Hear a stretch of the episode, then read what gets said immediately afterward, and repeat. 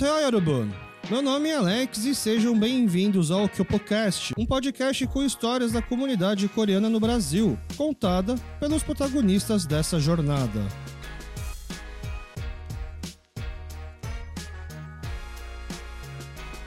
Muito obrigado, Myung, por topar participar aqui com a gente do Kyopocast. Pô, que isso. Ficou enchendo o saco também, né? tô, tô zoando, tô zoando, tô zoando.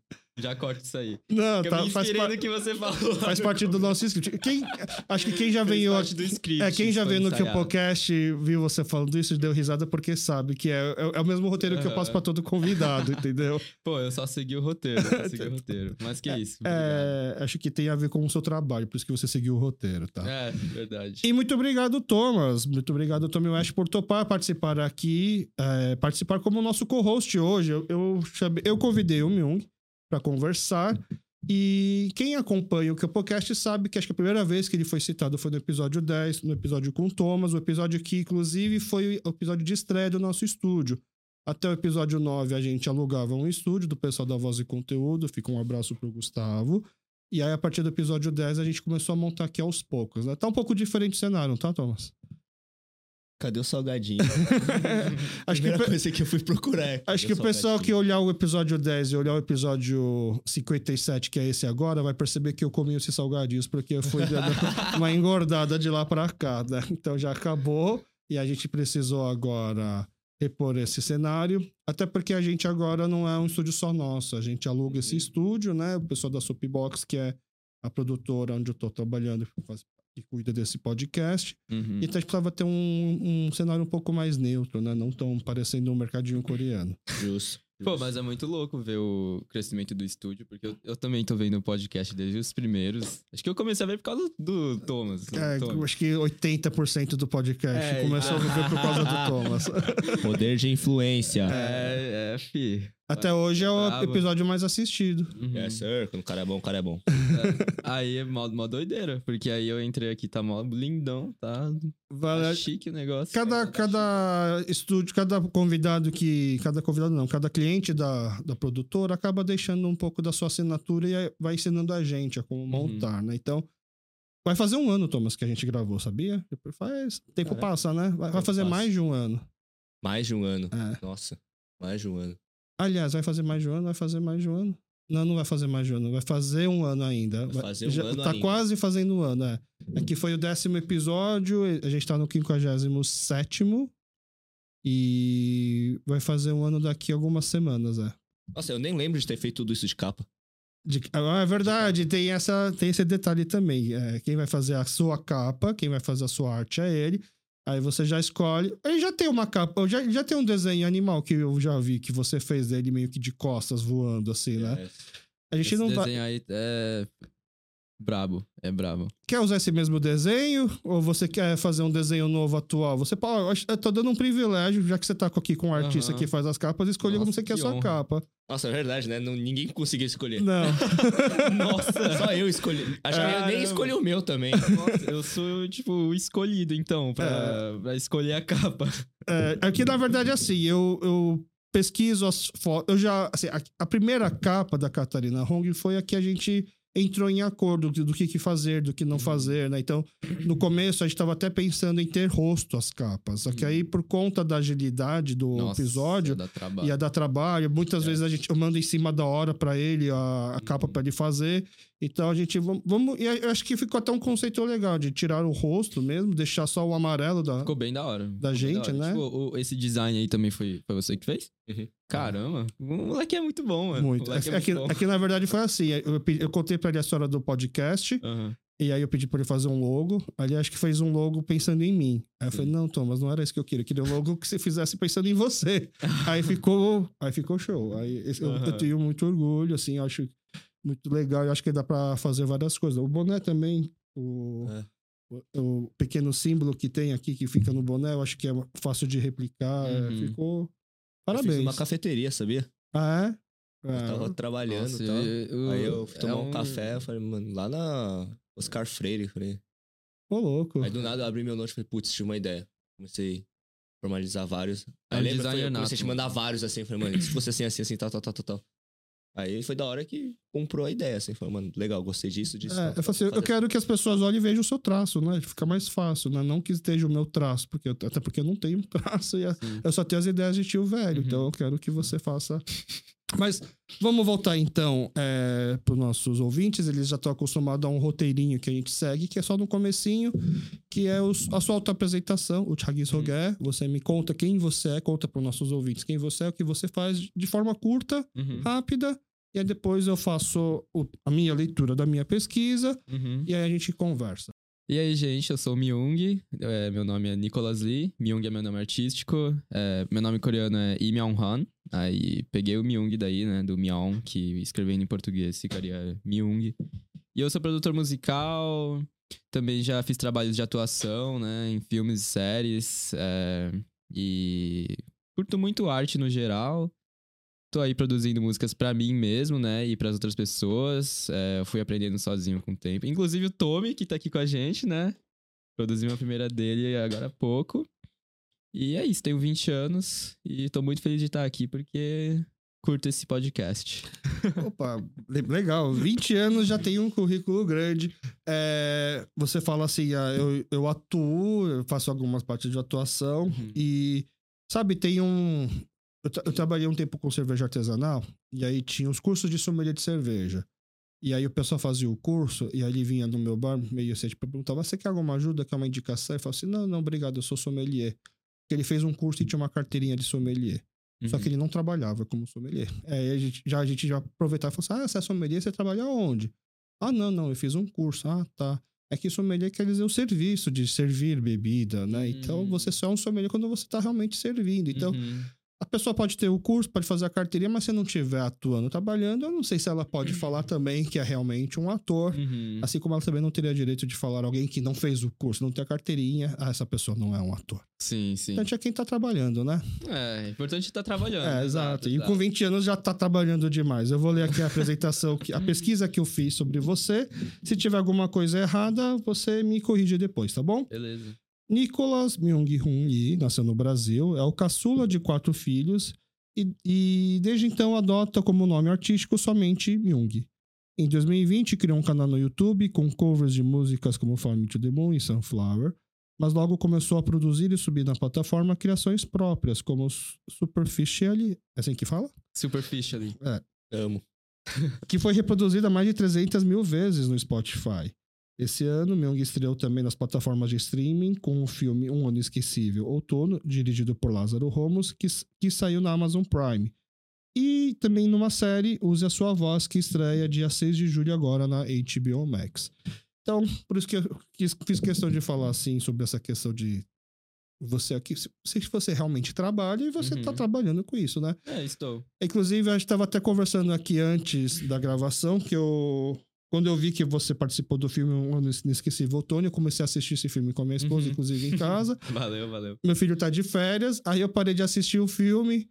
É, e eu até comentei com ele assim, putz, eu não consegui terminar, eu parei mais ou menos na parte onde vocês, assim, desistem de participar de um festival. Aí você já me falou assim, ah, então você assistiu Então tudo. já assistiu o que importa, porque depois disso aí eu paro de aparecer. Cara, mas Não, brincadeira. é, é brincadeira. uma série, na verdade, né? Ele tem Um Ano Inesquecível, eu vi que tem outras É, estações, É que né? assim, é baseado num- numa série de livros, né? Aí Ah, tem tá. um pra cada estação e cada um foi escrito por uma escritora diferente. Aí o que eu fiz foi o outono, mas tem o inverno, o verão. Tipo. Game of Thrones, assim. Winter's Coming, né? Winter's Já teve o de inverno, aliás? É, saiu agora há pouco, se eu não me engano, de inverno. Ah, mas o de outono não saiu também, faz pouquíssimo tempo, é, né? estão soltando acho que um por. Lá, Semana. é, um por semana, um a cada duas semanas. Entendi. E foi seu primeiro trabalho como atuação ou você participou do Use Sua Voz antes? Não, esse aí foi o primeiríssimo que eu fiz em 2021. É, foi o ano que eu entrei numa agência, né? Aí foi muito louco esse processo, porque eu entrei numa agência chamada Nani Casting, salve Nani Casting, valeu. Vocês são bravos. e aí era pra fazer publicidade, né? Tipo, propaganda, essas coisas. Eu entrei pra ver no que dava, né? Pra- Aí eles me mandaram uma audição. E eu falei, ah, suave. Eles não falaram por que era, né? Eu fiz a audição, eu tinha que seguir um diálogo lá. Eu Mas pensei, isso ah, presencial ou você tinha que não, gravar? Não, é gravado, gravado Tá. mesmo. Aí eu gravei no meu quarto lá. Aí eu. É, gravei o negócio, fiz tudo direitinho, pá, mandei. Aí falou: ah, você foi aprovado. Aí eu, tá bom, mas pro quê? Aí depois corta, uma semana depois, tô numa chamada no Zoom com o elenco do filme, o, o Lázaro Ramos, tá Aham. ligado? E eu, tipo, Ele, tipo, pensei que ia gravar pra Tang. Mano, pensei que ia sim. aparecer lá na Pampers. mano, exato, velho. Você achou que era seu comer... Ah, pensei que ia ser, sei lá, mano, Nissin Lamen, alguma coisa. Como- Você achou que ia ser o comercial, na verdade, de algum produto meio asiático, assim? É, mano, aí eu cheguei, mano, foi louco, foi loucura. Mas foi seu primeiro trabalho com essa agência? Foi, meu primeiro trabalho com essa agência. Você entrou achando que ia fazer as cotas asiáticas dos comerciais de produtos Pois é, pois desse, é. desse sentido. Pois é, Foi parar no filme. fui parar num filme de paraquedas, nossa. Mas você acha foi que é pro- bem provável que a sua experiência musical ajudou a entrar? Porque você simula tá tocando bateria, tá tocando teclado. Com certeza, com Né? certeza. Com certeza, é. Ajudou pra caramba. Inclusive foi por causa da música que eu entrei na agência, porque eu comecei a fazer uns TikToks, né?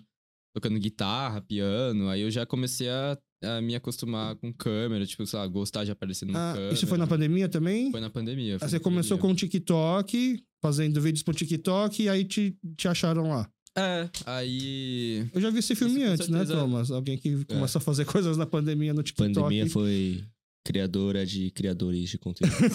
Sim, sim, com certeza. E- ah, então foi assim mais ou menos que você foi parar. no- É, sim, sim. Foi a porta de entrada. TikTok foi o que. É.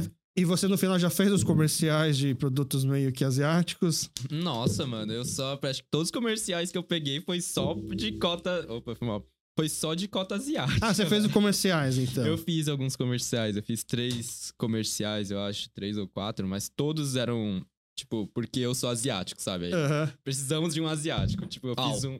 Au. Você chegava a falar também, não? Ahn, não. É, eu fiz um que eles precisavam de um lutador de Tai Chi. E eu sei lutar Tai Chi? Não, Não, mas tá- tinha aquela que é em câmera lenta, assim, devagarinho. É, bem devagarinho. Aí Ah, eu... Não dá pra falar que é um lutador. É, não dá, não dá. É, uma- é mais uma... é uma performance. Uma performance, Tá. uma arte marcial, meio assim. Aí eu só vi um vídeo no YouTube, assim, uma coreografia de Tai Chi, eu só repliquei na câmera e caralho. Ah, mas você que teve que criar a coreografia também? Eles não te passaram, pelo menos? Não, não, eu, coreo... eu coreografei todo mundo daquele Ah, então tudo. Ô, vai lá dele que ele deve manjar porque ele é asiático. Com Nossa, certeza, com certeza tinha- foi isso aí. de asiático lá tinha eu e um, e um idoso, né? Esse Aí- cara devia manjar muito mais. Mano, não, ele não sabia. Aí eu coreografei ele também, só que eles passaram, eles falaram pra nós dois, tipo, puxaram nó- nós dois, vocês podem criar uma coreografia pra gente, tipo, É, só que o, o cara era mais, mais velho, então acho que não tinha acesso ao YouTube assim tão facilmente. é, então mas, ficou pra você pesquisar. Mas ele, ele lutava karatê, então a gente, acho que a gente também incorporou uns negócios de karatê.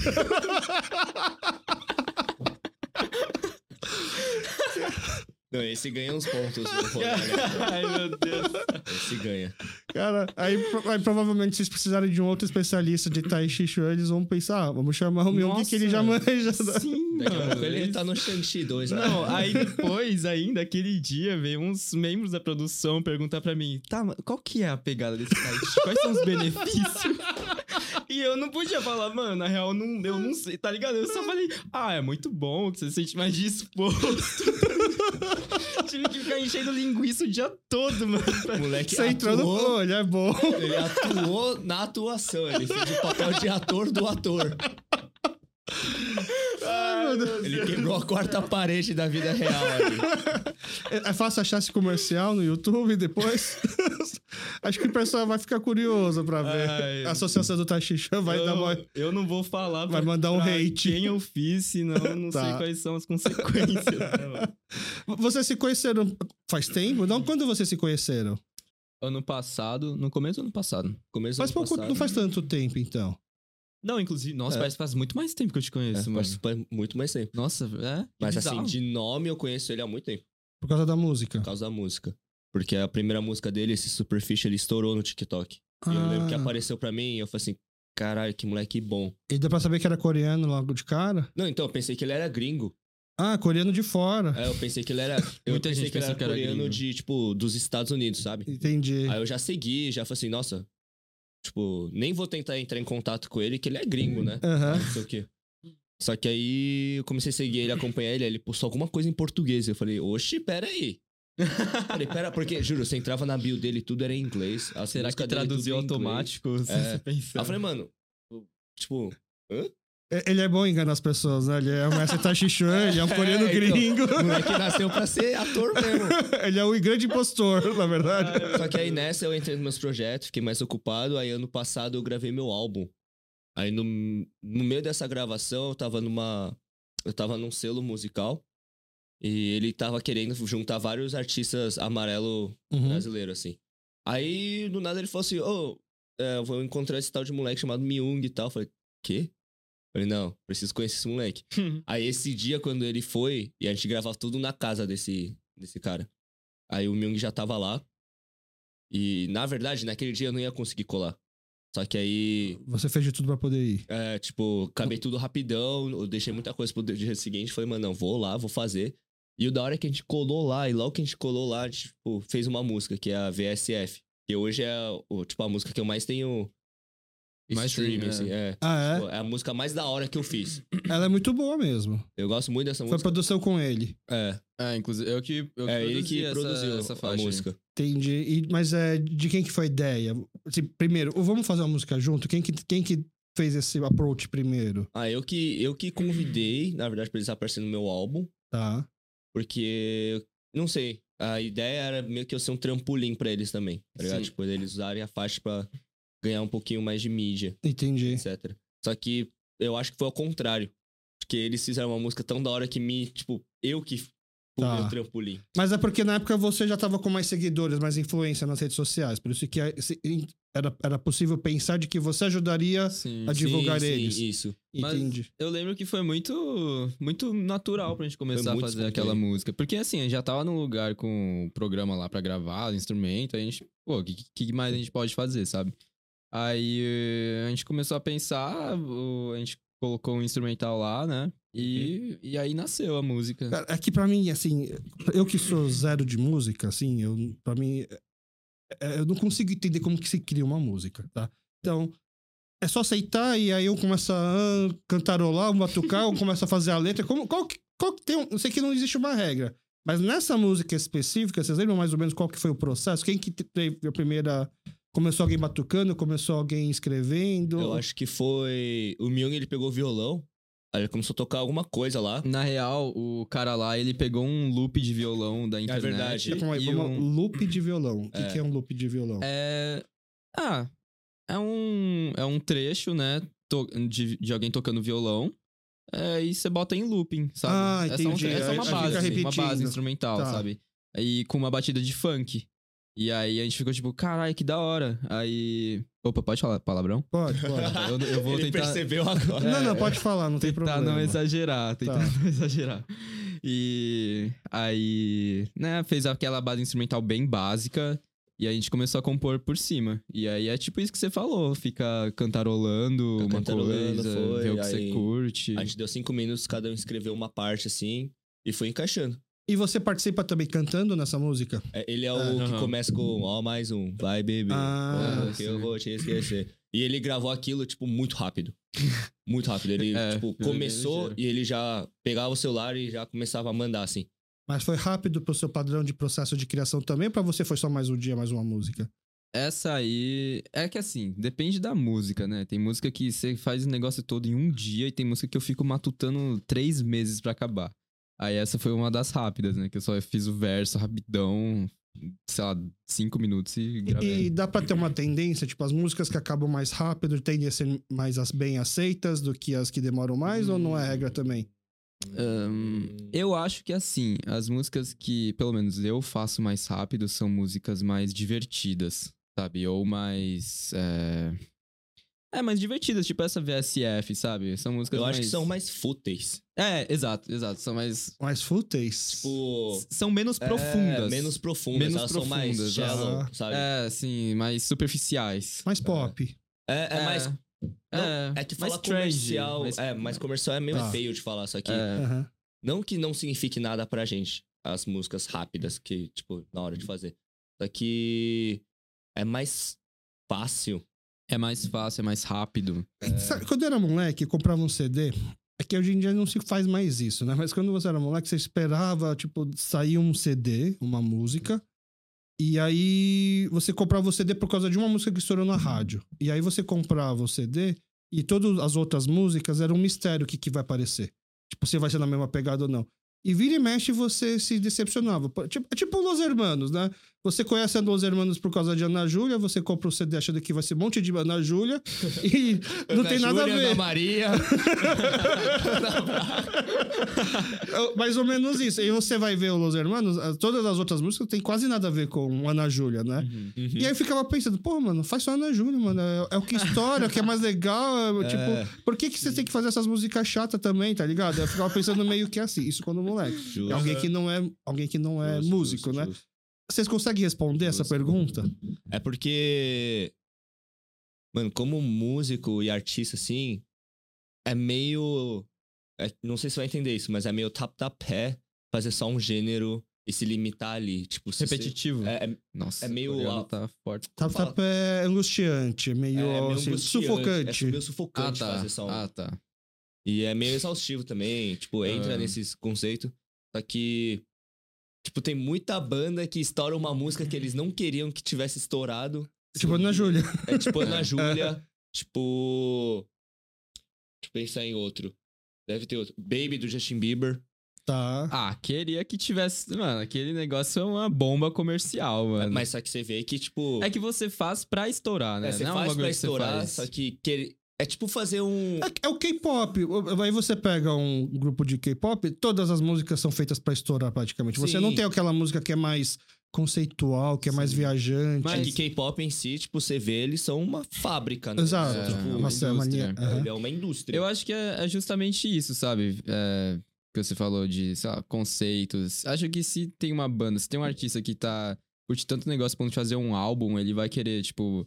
É um processo artístico pra ele, então ele não vai meter um monte de Ana Júlia, sabe? Ele vai É. querer explorar mais a fundo outras coisas sentimentais, então. Eu acho que vai muito do conceito que o É, artista quer sim. seguir. E ele, gosta daquilo lá, daquela música É. que é mais angustiante, que é mais. Se pá que é a preferida dele, É. sabe? Se pá que é a favorita. Tipo, tem, tem muito artista que gosta do resultado, tem muito artista que gosta do processo, tem muito artista que gosta dos dois. Só que, realmente, esse negócio de testar outras coisas e às vezes encaixar, é tipo o ator do Harry Potter. Tipo, não importa que papel ele vá fazer, Vai ser o Harry Potter. ele é o Harry Potter. Ou Ron Weasley, ou. É, o ou a Hermione Snape. Granger, assim, tipo, Tá. independente do que eles façam, é muito difícil desassociar. Eu acho que esse é o problema de, tipo, se você for uma, um artista grande que tem música estourando, se você tem vários hits, tipo Maroon 5. Mano, Maroon 5 só faz hit. Tipo, Payphone, eh, This Love. Até hoje eles só fazem hit. assim. Aham. E é muito difícil desassociar eles com as músicas deles, porque eles, desde o começo, tiveram meio que um conceito, assim. É, Coldplay teve um conceito e tal. Só que agora, uma banda meio X. Tipo, meio X, eu digo assim, tipo, não com tanta fama, não tão estourada, Não tão comercial também. é, não tão comercial. Faz uma música comercial, essa música comercial dá certo. Só que aí as pessoas descobrem que essa é uma, um- uma banda ou artista não tão comercial, aí acaba ficando mais frustrante, eu acho. Eu- Mais ou menos o que eu senti quando no último álbum que lançou o Arctic Monkeys, por exemplo. O Arctic Monkeys ele tava super famoso com todas aquelas músicas que eram praticamente todos hits. Aí eles lançaram o álbum lá depois de muito tempo, né?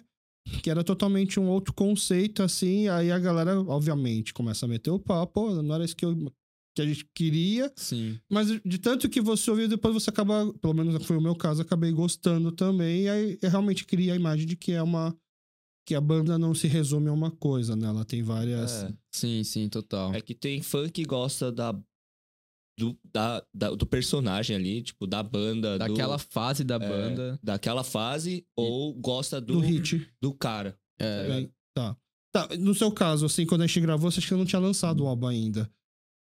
Acho que eu já tinha lançado. Já sim. tinha lançado? Acho que já. Bom, mas você acho que ainda não tinha, talvez, toda a repercussão Ah, de tá. quais as É, músicas favoritas. Sim. É- Essa VSF aí é, é a música favorita, assim, de. que mais, as pessoas mais tocam, ou que mais acabou tocando? É que mais, mais engajou também? Então, eu achava que ia ser que as pessoas mais iam Fazer dancinha, fazer. gostar, assim. Tá. Só que. Nossa, Qual que você mais gosta? É essa. É essa? Essa aqui. Ah, então tá bom. Ah, é tá hitmaker, então. Que vendo assim o feedback das pessoas e tal, a música que eles mais gostam é a. Tem duas, que é o Moletom Lilás, Tá, eles gostam muito. E o Então Só Deixa, que é o primeiro. tá. Tipo, a primeira música que eu lancei. E são as duas que eu mais demorei pra fazer. Isso que eu tava Ah, falando. Tipo. Foi recompensado, então. Ah, que Essa demora. E você, do álbum do Tommy, tem alguma, tem alguma álbum que você. alguma faixa que você gosta mais? Ah, a que eu mais gosto é a VSF. É. A VSF, tá né?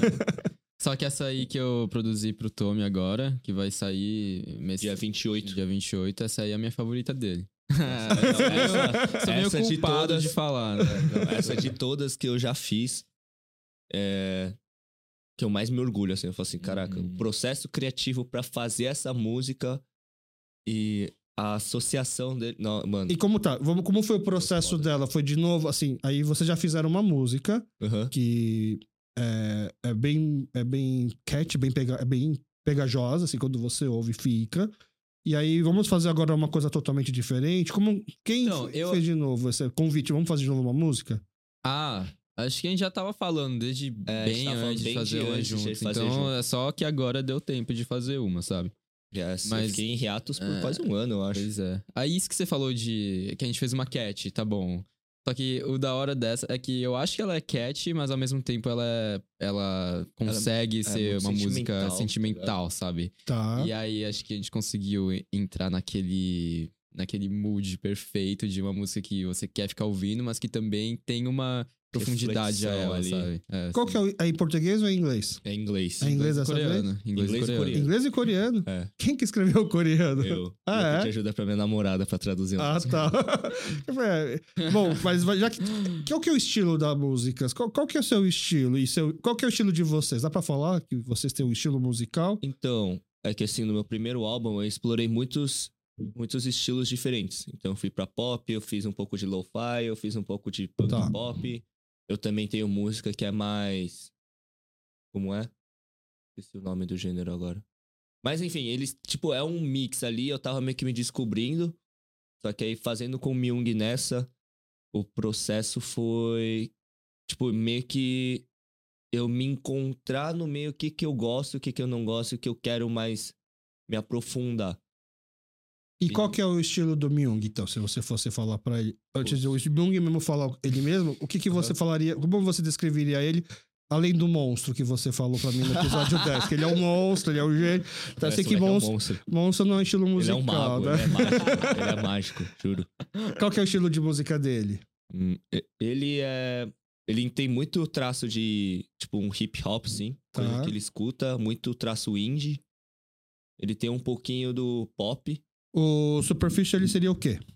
Nossa, eu nem eu sei responder também essa não sei, pergunta não. que você fez. Ai, eu fico bom, eu fico feliz, porque eu fico, nossa, acho que eu tô tão velho que eu não consigo mais classificar as É músicas. que hoje em dia a gente escuta tanta música que é muito difícil Tem- ser só um, só um, assim. Tem muita Tá. vertente de, Uhum. de música. Hoje em dia, acho que a maioria das coisas é uma fusão. Tipo, qual é o meu estilo de música, sabe? Acho que se fosse pra botar numa caixinha, eu ia falar que é um, um indie R&B, né?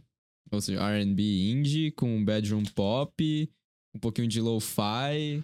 Lo- Lo-fi é um estilo de música? É, Dá pra falar que é um estilo? Dá, dá É. pra falar que é um estilo de música. Pra mim, lo-fi é que que significava música pra ouvir enquanto trabalha. Do tipo, É. você não vai prestar tanta atenção, não vai te distrair Sim, tanto. Sim. Começou assim, só que aí começaram a botar letra no lo-fi, começaram a fazer, tipo, toda uma construção em cima do lo-fi que acabou Girando um estilo. virando Mas eu é, fico. musical. Como Mas eu seria um que- show de lo-fi? Tipo, o cara tá num Aí show eu de lo-fi.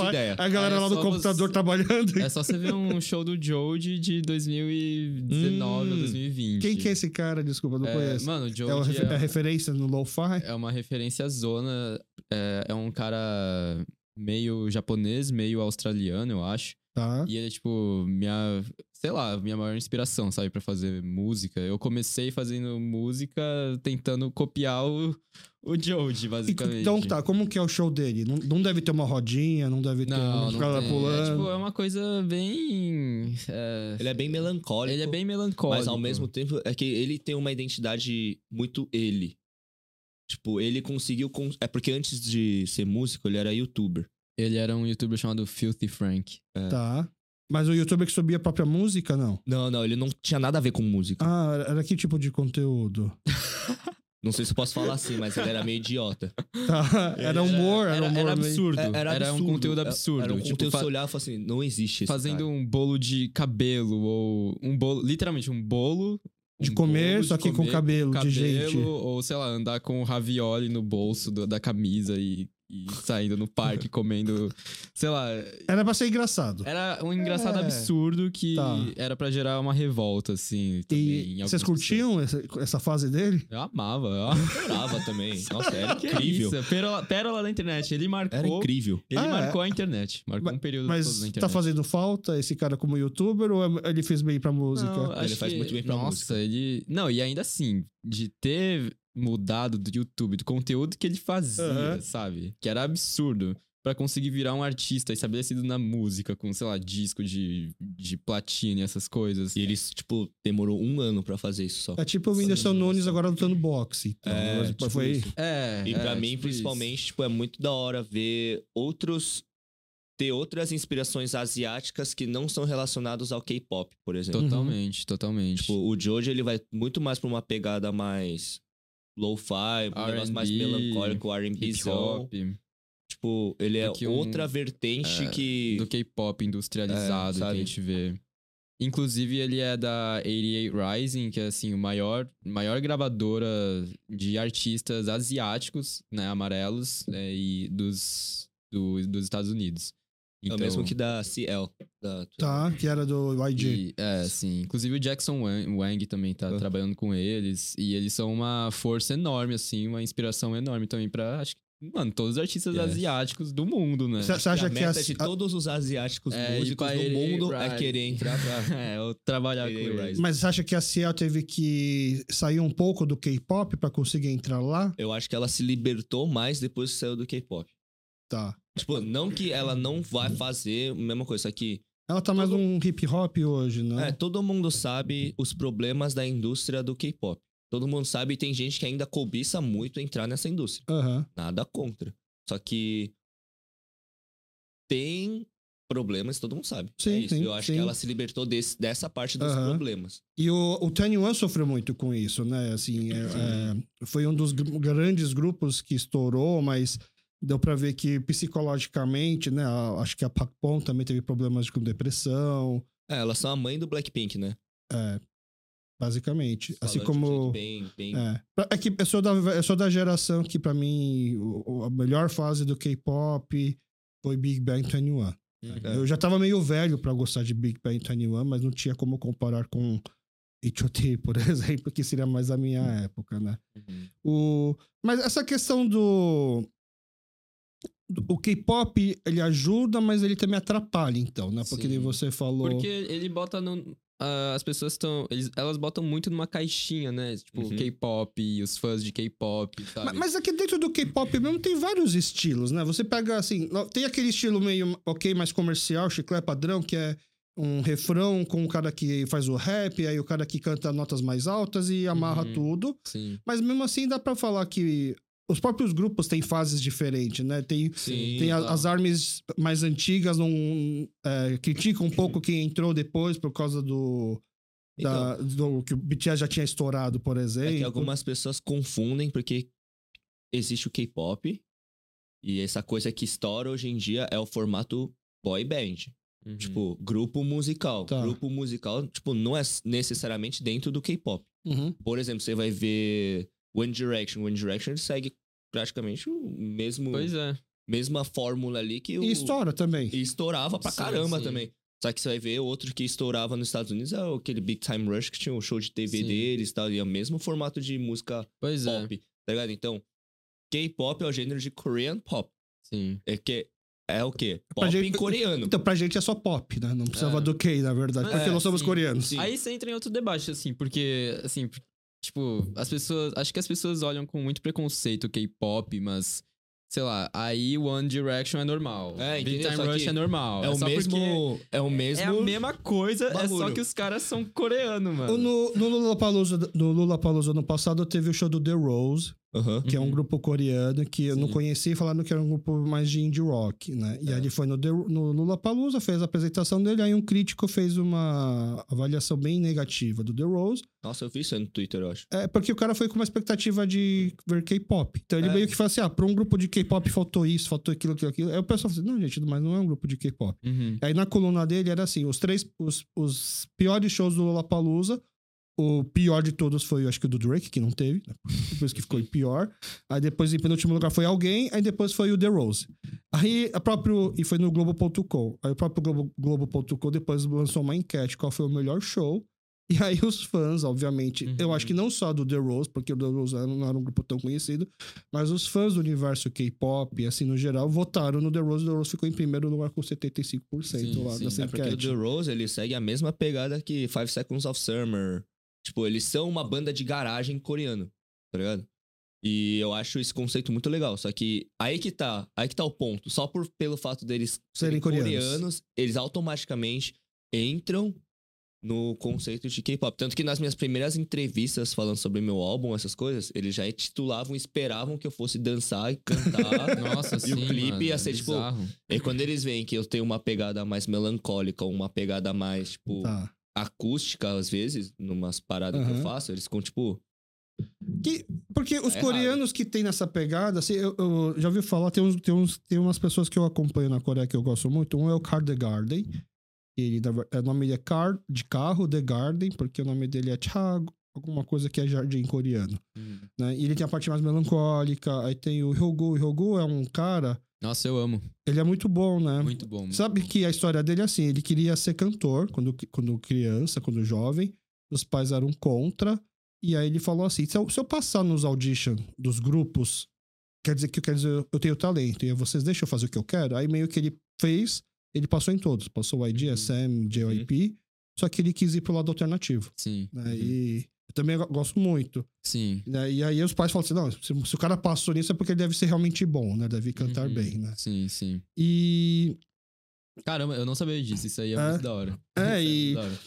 E assim, ele não é aquele cara super bonito, por É, exemplo, né? sim. Tem, tem até uma história engraçada no, no Big Bang, né? Porque o Big Bang tem o, o Didi, que é mais famoso, o Top, que é o rapper, aí tem o Sunny, que teve problemas com, de problemas de, na- com a lei, com a justiça, né? Por conta de questão de abuso e assédio. E tem o, o Taeyeon, né? Que é o, é o bonzinho, que canta bem tudo. Aí tem o Taeyeon, que é o que melhor canta, mas é supostamente é o feio do grupo. né? Tanto que o, o Top fala assim, né, no dia que eles foram apresentados ainda criança, né? Aí entrou o Didi, moleque tem estilo. Entrou o Taeyeon, entrou o Sunny, aí entrou o Taeyeon, ele viu o Taeyeon e falou assim, nossa, esse cara deve cantar muito. esse cara deve cantar demais, né? Mas o, é, o que eu tava voltando. Quando eu penso em indústria de K-pop, por exemplo, porque apesar desses caras serem estilos diferentes, eu, hoje eu imagino o K-pop não como estilo musical, mas tudo aquilo que cerca a música sem ser a música. Tipo, a imagem do, do artista, aquela áurea do cara que é intocável, por exemplo, do cara que não pode namorar, do- Uhum. é, da é, mídia. querendo ou não, é como eu falei, tipo, K-pop começou como um gênero musical, tipo, Korean pop, só que agora virou uma indústria. Agora É. K-pop é uma indústria. Uhum. Um Tipo, modo de vida também. É um way of life, assim, tipo, Sim. é um. Agora não é mais um gênero musical, é um gênero. K-pop é um gênero. Eu, eu acho que é, um- é uma. Dá pra falar até que é um branding. É uma, co- é uma, É. uma pegada de marketing. Tanto Sim. que. Se pá, pega até como. É um aesthetic K-pop. Tipo, ele Isso. tem uma identidade muito forte. É. Tanto que eu- eu- até a gente gravou aqui na época da Copa o- alguns episódios de One Plus One sobre a Copa do Mundo. E aí a gente até comentou assim, porque tinha aquela piada que, ah, os jogadores da Coreia, Kim, Kim, Kim, Kim, todo mundo é Kim. Aí falou assim, não, mano, tinha que botar o ID pra cuidar do brand da seleção, porque não pode ser o Kim, tem que ser o Monster, tem que ser The Tower, tem, sabe? Tem que botar esses. Porque os jogadores do Brasil são dos apelidos, né? Não é os nomes, se você for ver, né? O bruxo. É, tipo, o, o mago, The Witch, né? Sabe? A, fa- a Nossa. espada. Imagina, Justo. a Coreia podia ficar em último lugar na Copa, mas ia vender mais camiseta que todo mundo, mas mano. com subtítulo, Deus, assim, é. né? Genial, genial. Justo, isso. justo. Né, E daí eu ficava imaginando assim, pô, a gente tinha que botar lá o ID pra ser da comissão técnica, assim, cuidar da partir Com de agora. certeza, é. com Não, com certeza. A gente, é, isso é uma, é uma. Como é que fala? Os caras. O, o pop, as boy bands surgiram muito tempo atrás. Até na época do Jackson's Five já era um pouco já trabalhando isso. É é um conceito que existe há muito tempo Sim. no mundo da Há muito música. tempo. E é Muito, muito, muito tempo. É muito louco, né? Ver a, a cultura, sei lá, o entretenimento Sim. coreano, assim, crescendo. De, é, tá gigantesco. Agora, toda vez que eu pego o trem, metrô, tem algum, alguma pessoa vendo um dorama no celular. Mano, Caramba, É, e é tipo uma das coisas mais consumidas da Netflix hoje, assim, a Sim. cultura. Se você entra no top. de- hoje, hoje, você entra no top 10 séries, acho que de 10. Mais na- é, o país que mais tá em, tem mais lá é a Coreia. É, então, depois é Estados Unidos, depois é Brasil. Tipo, o trending, assim, eu acho, acho muito da hora. E é muito legal, tipo, esse negócio, mas como você perguntou aquela hora, se prende muito a gente, tipo, querendo ou não dar uma prendida, porque. Te botam em A- caixa, né? É, porque a em partir do momento que, sei lá, a gente fala assim, ah, eu, Myung e a gente é coreano, a gente faz música. A expectativa que gera na primeira oportunidade é. Putz, os caras vai dançar, Vai vai, dançar, cantar vai uns high cantar, notes sim. muito foda. tipo, a música deles vai ter coreano pra Sim. caralho. Tá? Tipo, não é assim que funciona, tá ligado? Então, ma- mas isso é o preconceito das pessoas que não conhecem, né? Porque se o cara realmente conhecesse É. toda a indústria do K-pop, ia ver que tem Sim. pessoas de K-pop que não sabem dançar. Tipo, uma coisa que eu acho muito da hora, da, um, uma, tipo, um estilo de música com- com- que eu consumo muito é Korean Hip Hop. Tipo, eu, mano, eu consumo muito Korean Hip Hop e Korean R&B. E eu acho que, assim, é os melhores... é- Não, é a melhor. Top. é, eu Não, e você consegue concordo. ver a mão do K-pop nele, eu digo, não na música, né? Mas na produção, no profissionalismo, É, no cuidado com a imagem Como eu também. falei, é um... K- K-pop hoje, eu, tipo, vou corrigir o que eu falei, tá? Além de indústria, é uma identidade. Isso. É, uma, é isso. É um branding, eu acho, né? K-pop é uma identidade, tá ligado? Uhum. E não tem muito como fugir, porque aquele, tipo, pô, é o padrão deles lá. Só que o da hora é ver como o mundo tá consumindo essa identidade e usando como referência em muita coisa, eu vejo assim. E pra mim isso é, tipo, pô, muito da hora tal. Só que o foda é a expectativa do negócio. Sim. É, assim como o Tommy falou, é, as, pessoas, as pessoas veem, né, que eu sou músico, aí já vem falando, ai, nossa, eu amo K-pop, amo K, não sei o que lá, amo K, K, K. Aí, tipo, eu- Mano, Cuidado, primeiro- o KKK é meio estranho. Nossa, ve- nossa, Moscou, velho. ok, não tem... o pessoal vai entender. Corta aí, corta essa parte. Pelo amor de Deus. Rapaz. Enfim, amo, Amo, amo cultura coreana. Amo, é, amo Hallyu. amo que é isso, que é aquilo. Aí, tipo, parece que as pessoas só, só consomem ou só começam a consumir o conteúdo que a gente faz. Porque a gente é asiático. Tipo, eu podia estar fazendo qualquer coisa, mas vai querer consumir porque é meio que um fetichismo, sabe? É, é, É, é, é, bizarro. eu sei que é chato e incomoda, mas a minha dica é assim. é Aproveitar posso- isso, né? Aproveita pra ser porta de entrada e depois, assim, as pessoas vão. Pode demorar, e vai demorar, mas com o tempo vai perceber que, ah, não, é pegada dele. é outra.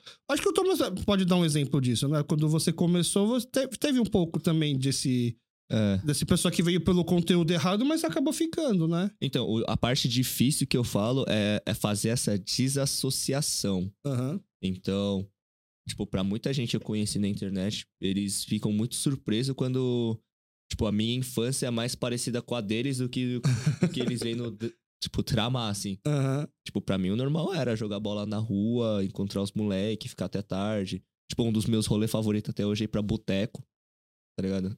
Pô, tá, a gente tem um lugar que tem vários bar coreanos, mas tudo faz, eu prefiro ir pra um bote- boteco e eu pagar 9 reais num litrão, tá ligado? Aham. Também, também. Tipo, é eles ficam muito mais surpresos quando, por exemplo, eu não sei cantar as músicas coreanas no Noreban, mas eu sei cantar muito, tipo, música americana. Tipo, au. Quando eu vou pro Noreban, assim, o karaokê, eu tipo, o Myung tá ligado. Eu tenho amigos que cantam só música coreana, Tá. e eu e mais du- duas pessoas, assim, nós só canta música americana. Aham. Aí tem muita música coreana que eu aprendi com eles, tipo, Pogo Chip tá. é, sabe as clássicas, Aham, assim? Que os hits de Noreban. É, aqueles Sim. clássicos ali que você canta pra sofrer. E música americana é sempre, tipo, as coisas que eu cresci escutando. Uns Bruno Mars, Maroon 5, que nem eu falei, Coldplay.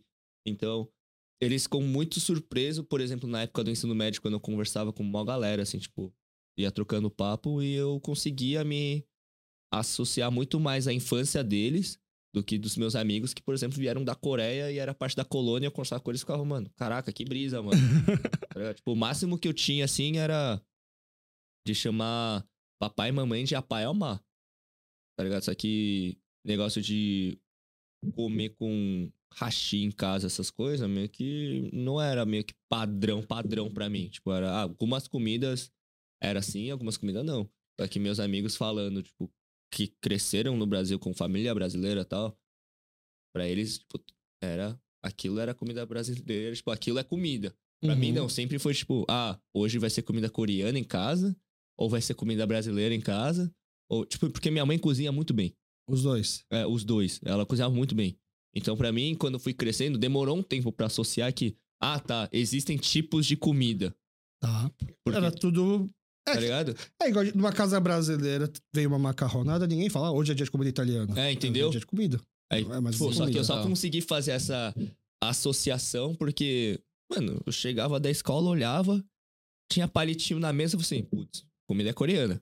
Tinha garfo e faca, assim, comida não é Mas você coreana. não come chocará com tudo, até comida brasileira? É bem Não. mais fácil. Tirando arroz e feijão, Nossa, obviamente. concordo. Não, eu- então, aí eu comecei a pegar essa mania depois que eu comecei a andar mais com meus amigos dentro da colônia, Entendi. assim. É, Você- essa na sua mania. casa também é mais ou menos assim de.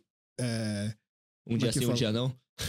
É, então. É, Você é o caçula de quatro filhos. Sou caçula de quatro filhos. Eu me identifiquei bastante com, com o Tommy nessa questão dos pais cozinharem bem, porque minha mãe cozinha também os, muito bem os dois, sabe? Só Aham. que. Assim, eu cresci. Eu era, tipo, a única criança asiática da escola. Tipo, Ah, Tinha eu e mais duas pessoas, fora meus irmãos, sabe? não- e essas duas pessoas não eram coreanas, provavelmente. Não, não, não. Tá. É. Aí. Então eu, eu, eu já cresci assim, sempre me estranhando um pouco, sabe? Tipo, é, tá, tá ok, mas por que, que essas pessoas me tratam um pouquinho diferente, sabe? Você não achava que você era branco? Não, não, já.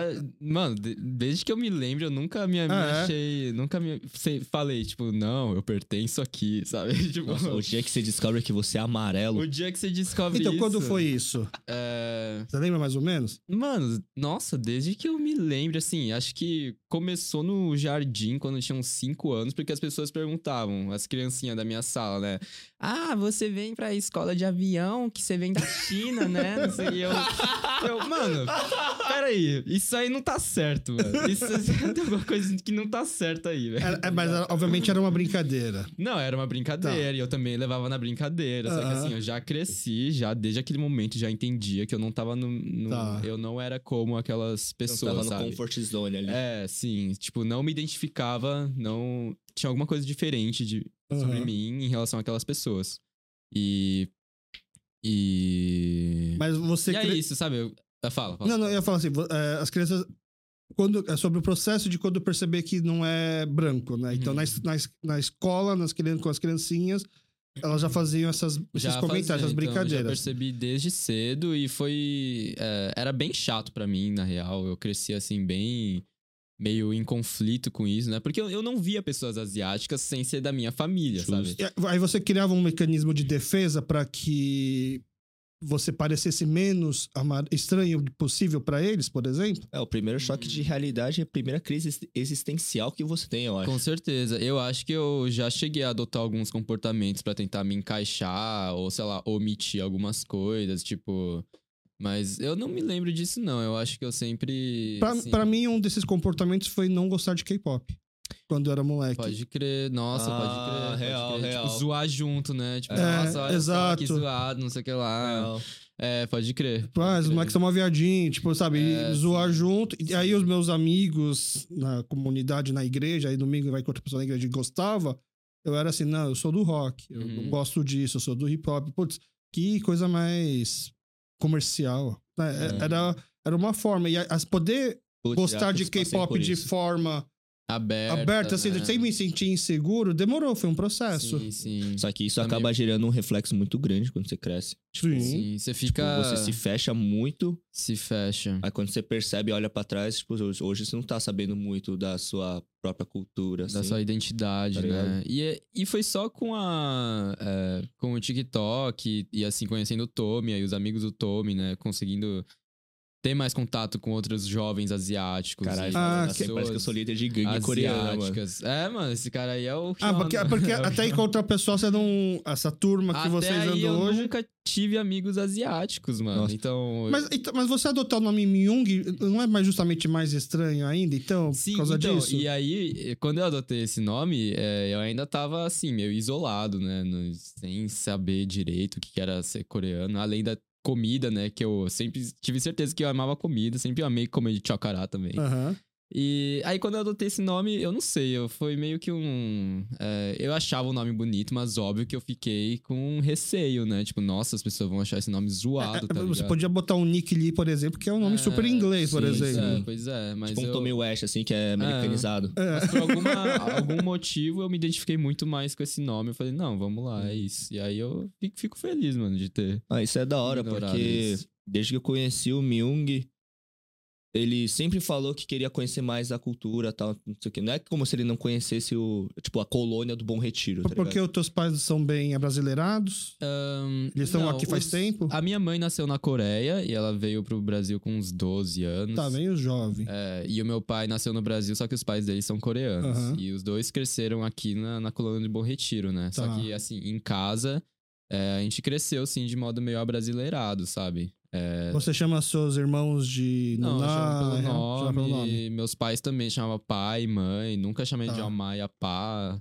Ó, isso pra mim é, é um, é, um, Pois é, é uma, é uma grande diferença de realidade, chamar de pai e mãe. Você também Pois chama, é, pois é. você chamava de apá, você chama de apá almar ou você chama de pai e mãe, Tommy? Então, eu ch- eu chamo sempre de Apá e Almar.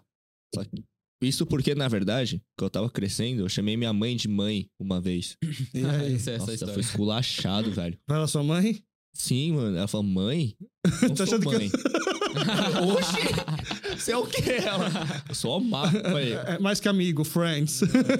Aí, nessa que eu entendi a importância do negócio cultural. E cada vez mais faz muito sentido. Porque até quando eu e os moleques, a gente colou na casa do Myung, eu e o meu amigo Mika, a gente é coreano. A gente faz Aham. mensagem, a gente sabe falar coreano. É, Falar. tá. Mas a gente sabe Se conversar. comportar como É, coreano. a gente sabe se comportar como um coreano. E quando os pais do Myung vie- viram a gente, não sei, a expressão deles é que eles ficaram meio surpresos de ver que o Myung tava andando com gente coreana Core- e que a gente Ah, tava é. lá. Acho que foi. Não sei se foi a primeira vez que Foi o meio Myung pangaó, levou. assim? Foi é. meio... Não sei se acho que foi os primeiros amigos coreanos que o Myung levou pra casa dele, Aham. de fato. Foram. Mas. Foi? Sim. Aí o, o. Mano, o olhar da mãe pra gente tava tipo.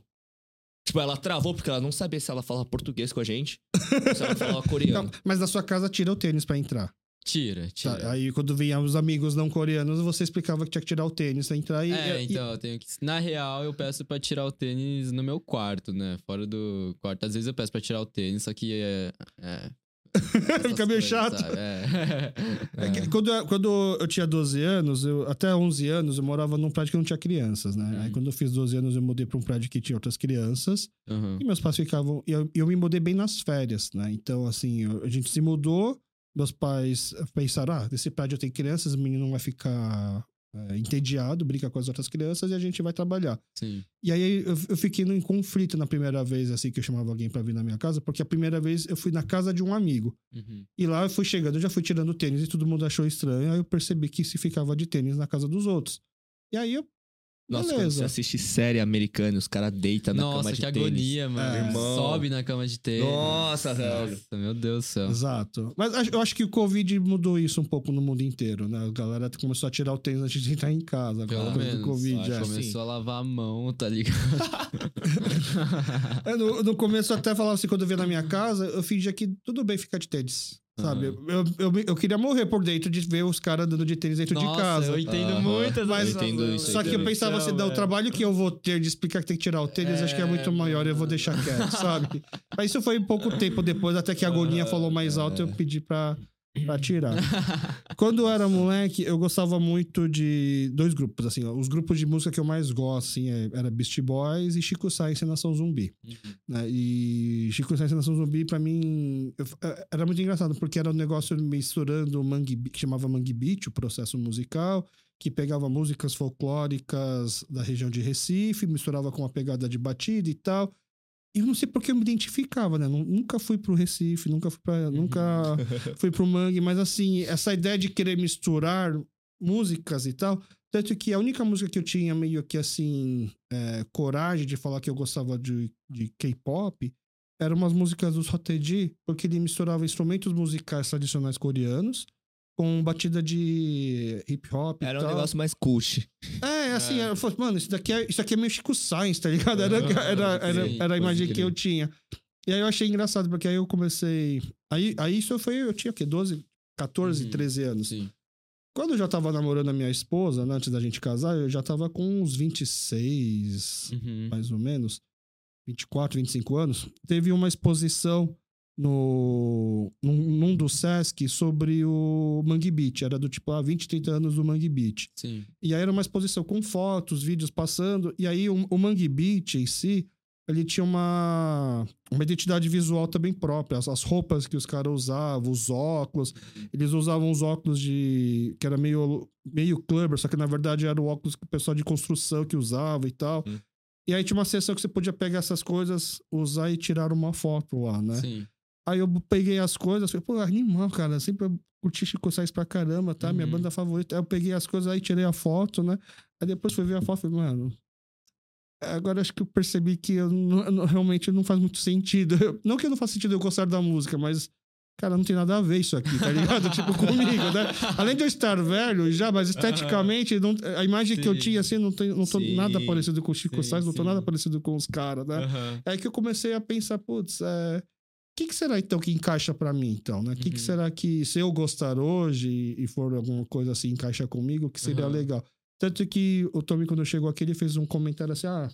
É, até que Ah, você é? lembra um pouco o Gilgamesh, né? que Sim, tá aqui, por sim, exemplo, sim, né? sim. Que pra mim, poxa, você vai ver Avengers, né? Adoraria ser o Homem-Aranha, adoraria ser Ah, todos os personagens.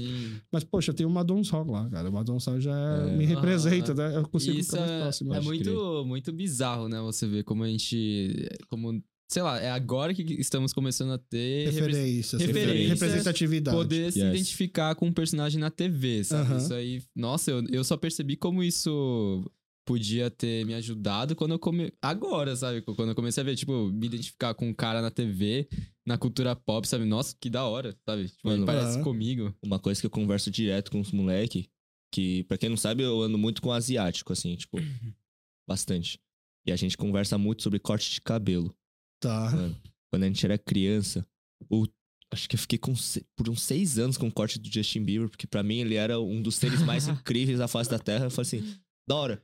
Mas por quê? Tipo, mano, tem muito amigo que fez o moicano do Neymar, o cabelo do Cristiano Nossa, Ronaldo. já. Só que, pra quem não sabe, nosso cabelo é diferente. Nossa, mano, sim. Nosso cabelo meu se Deus comporta de um jeito diferente. Tipo, ele é mais grosso, ele é mais ondulado. Ele é, Sim, ele é meio sim. indeciso, às vezes é É. ondulado, às vezes não é. Aham. Dependendo do produto, ele, mano, dá pra escorregar nele. Mas o do Justin Bieber, o cabelo é meio parecido, porque é meio alisado assim. Por isso dava pra fazer então, o corte era o mais parecido. próximo que eu tinha de falar assim, caraca. ô, Isso aqui combina com o meu cabelo. Só que aí, Nossa, mano. quando ele trocou pra aquele moicano e um que, tipo, ele tem uma franjona e joga pro lado. Cara. nossa, você fazia, você ficava ridículo. Ridículo com aquele cabelo. Não, e é, e é muito bizarro isso, porque eu, e assim, eu cresci cortando barbeiro também, pedindo um corte, tipo, ah, eu queria um corte parecido com esse. Aí o barbeiro falava, não, isso aí não dá, dá pra fazer isso e isso, porque o seu cabelo não É, dá. assim, tá assim, ligado? assado. Aí, mano, era sempre, raspava aqui, deixava um pouquinho, fazia um corte militar e eu cresci falando, É, mano, mano. meu cabelo é podre, Só velho, que- não dá pra fazer nada.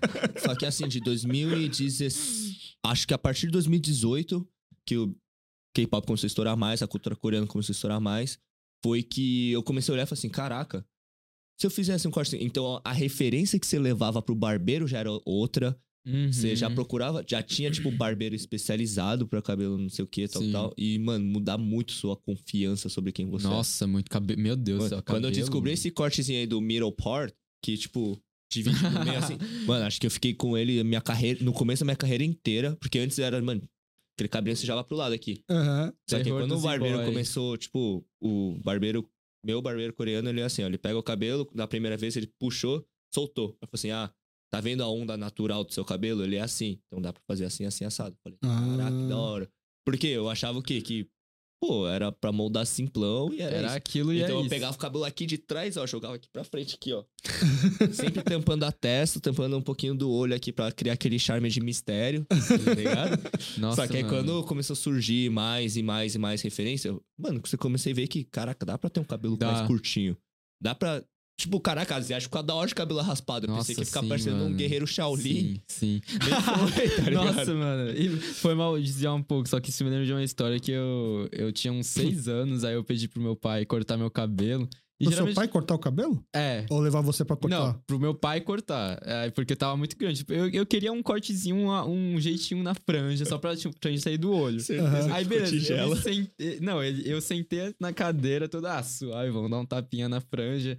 Aí eu só, mano, meu pai pegou a, ma- meu pai pegou a maquininha, eu não tinha espelho na minha frente, né? Começou a tipo passar assim tudo e eu sem entender muito bem, tá ligado? Eu, tipo, ué, o que tá fazendo? Ah, não sei, eu confio nele. Aí tipo, pronto, filhão, acabei. Aí ele me levou pro espelho pra eu ver, mano, Shaolin, velho, tava tudo raspado. Não, ele raspou tudo. Raspou tudo, mano. Não deixou ficar nada. a imagem dele, porque ele também tava de cabelo raspado. Aí ele perguntou: E aí, filhão, o que, que você achou? E eu. Gostei. Aí eu corri pro chuveiro, comecei a chorar. Todo mundo da casa ouviu.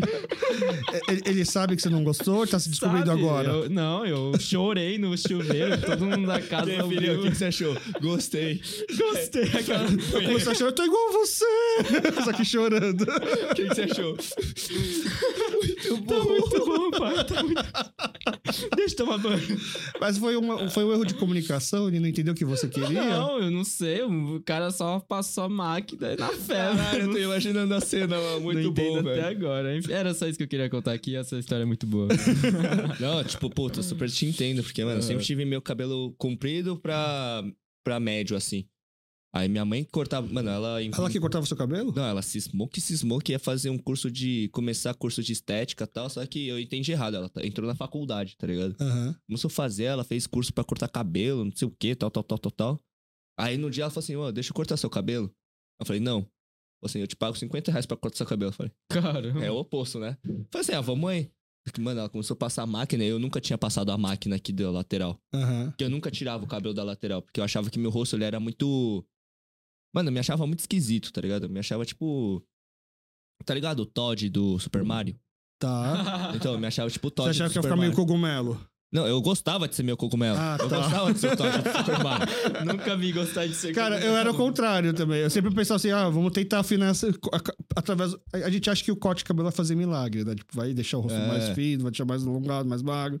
né? E aí o meu problema era sempre... Eu, ficava, eu tinha trauma de querer de ficar meio cogumelo. Você já Ah. gostava disso, então. É, Então, é que eu gostava que, tipo, cobria bem meu rosto. Tá. Só que nessa minha mãe começou a fazer um corte e tal. Nossa, ô, comecei a chorar enquanto ela cortava.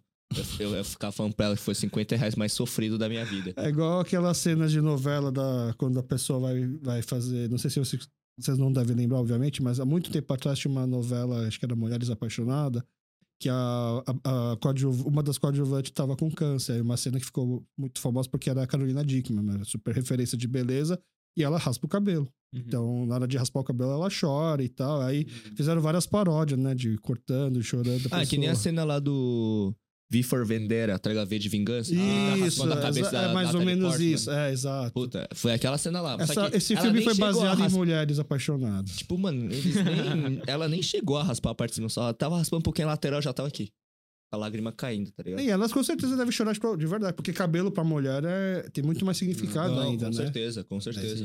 Mas não é engraçado a gente, ao mesmo tempo, assim, que vocês meio que concordaram, assim, de que, assim como eu tive aquele processo de querer Denial. esbranquecer, então por causa disso renegar um Sim. pouco o K-pop, e ao mesmo tempo a gente se reencontra, porque as referências visuais, estéticas que aparecem é justamente do K-pop. Né? E aí, por exemplo, a gente começa a ver assim, ah, tem uns. Tem uns amarelos aí que são bonitão, tem uns amarelos que tem uns cortes que são estilosos total. e tal, né? Foda. Total. Porque, mano, nos- no, no, no- na indústria de entretenimento, quando que você via um, um amarelo que é o galã, tá ligado? Aqui no. é, tipo, no, no ocidente, não sei se é certo É. falar assim, né? E, tipo, até agora tá tendo, tipo, uma troca, assim, um pensamento, tipo, uma reflexão que um amigo meu trouxe uma vez, é que quantas vezes você já viu um homem branco com uma mulher asiática. É a coisa mais normal do mundo. Sim. É muito normal isso. Você diz da, da mídia ou no dia a dia? Não, tudo, No tudo. dia- Tá. Tipo, até qualquer- na mídia. Vamos pegar vários possível. filmes que tem, tipo, aquele. Pra todos os garotos que eu já amei. Sim. Tipo, só naquele já é muito nítido, tá ligado? Sempre Sim. é muito normal ver essa parte. Só que O a partir do contrário. momento que vê o contrário, por exemplo, tipo, de um cara asiático com uma menina, Uma- que Não asiática? Aí já é estranho. já é esquisito, tá ligado? É, já é, o tipo, Steven Yeun é no Walking. Dead.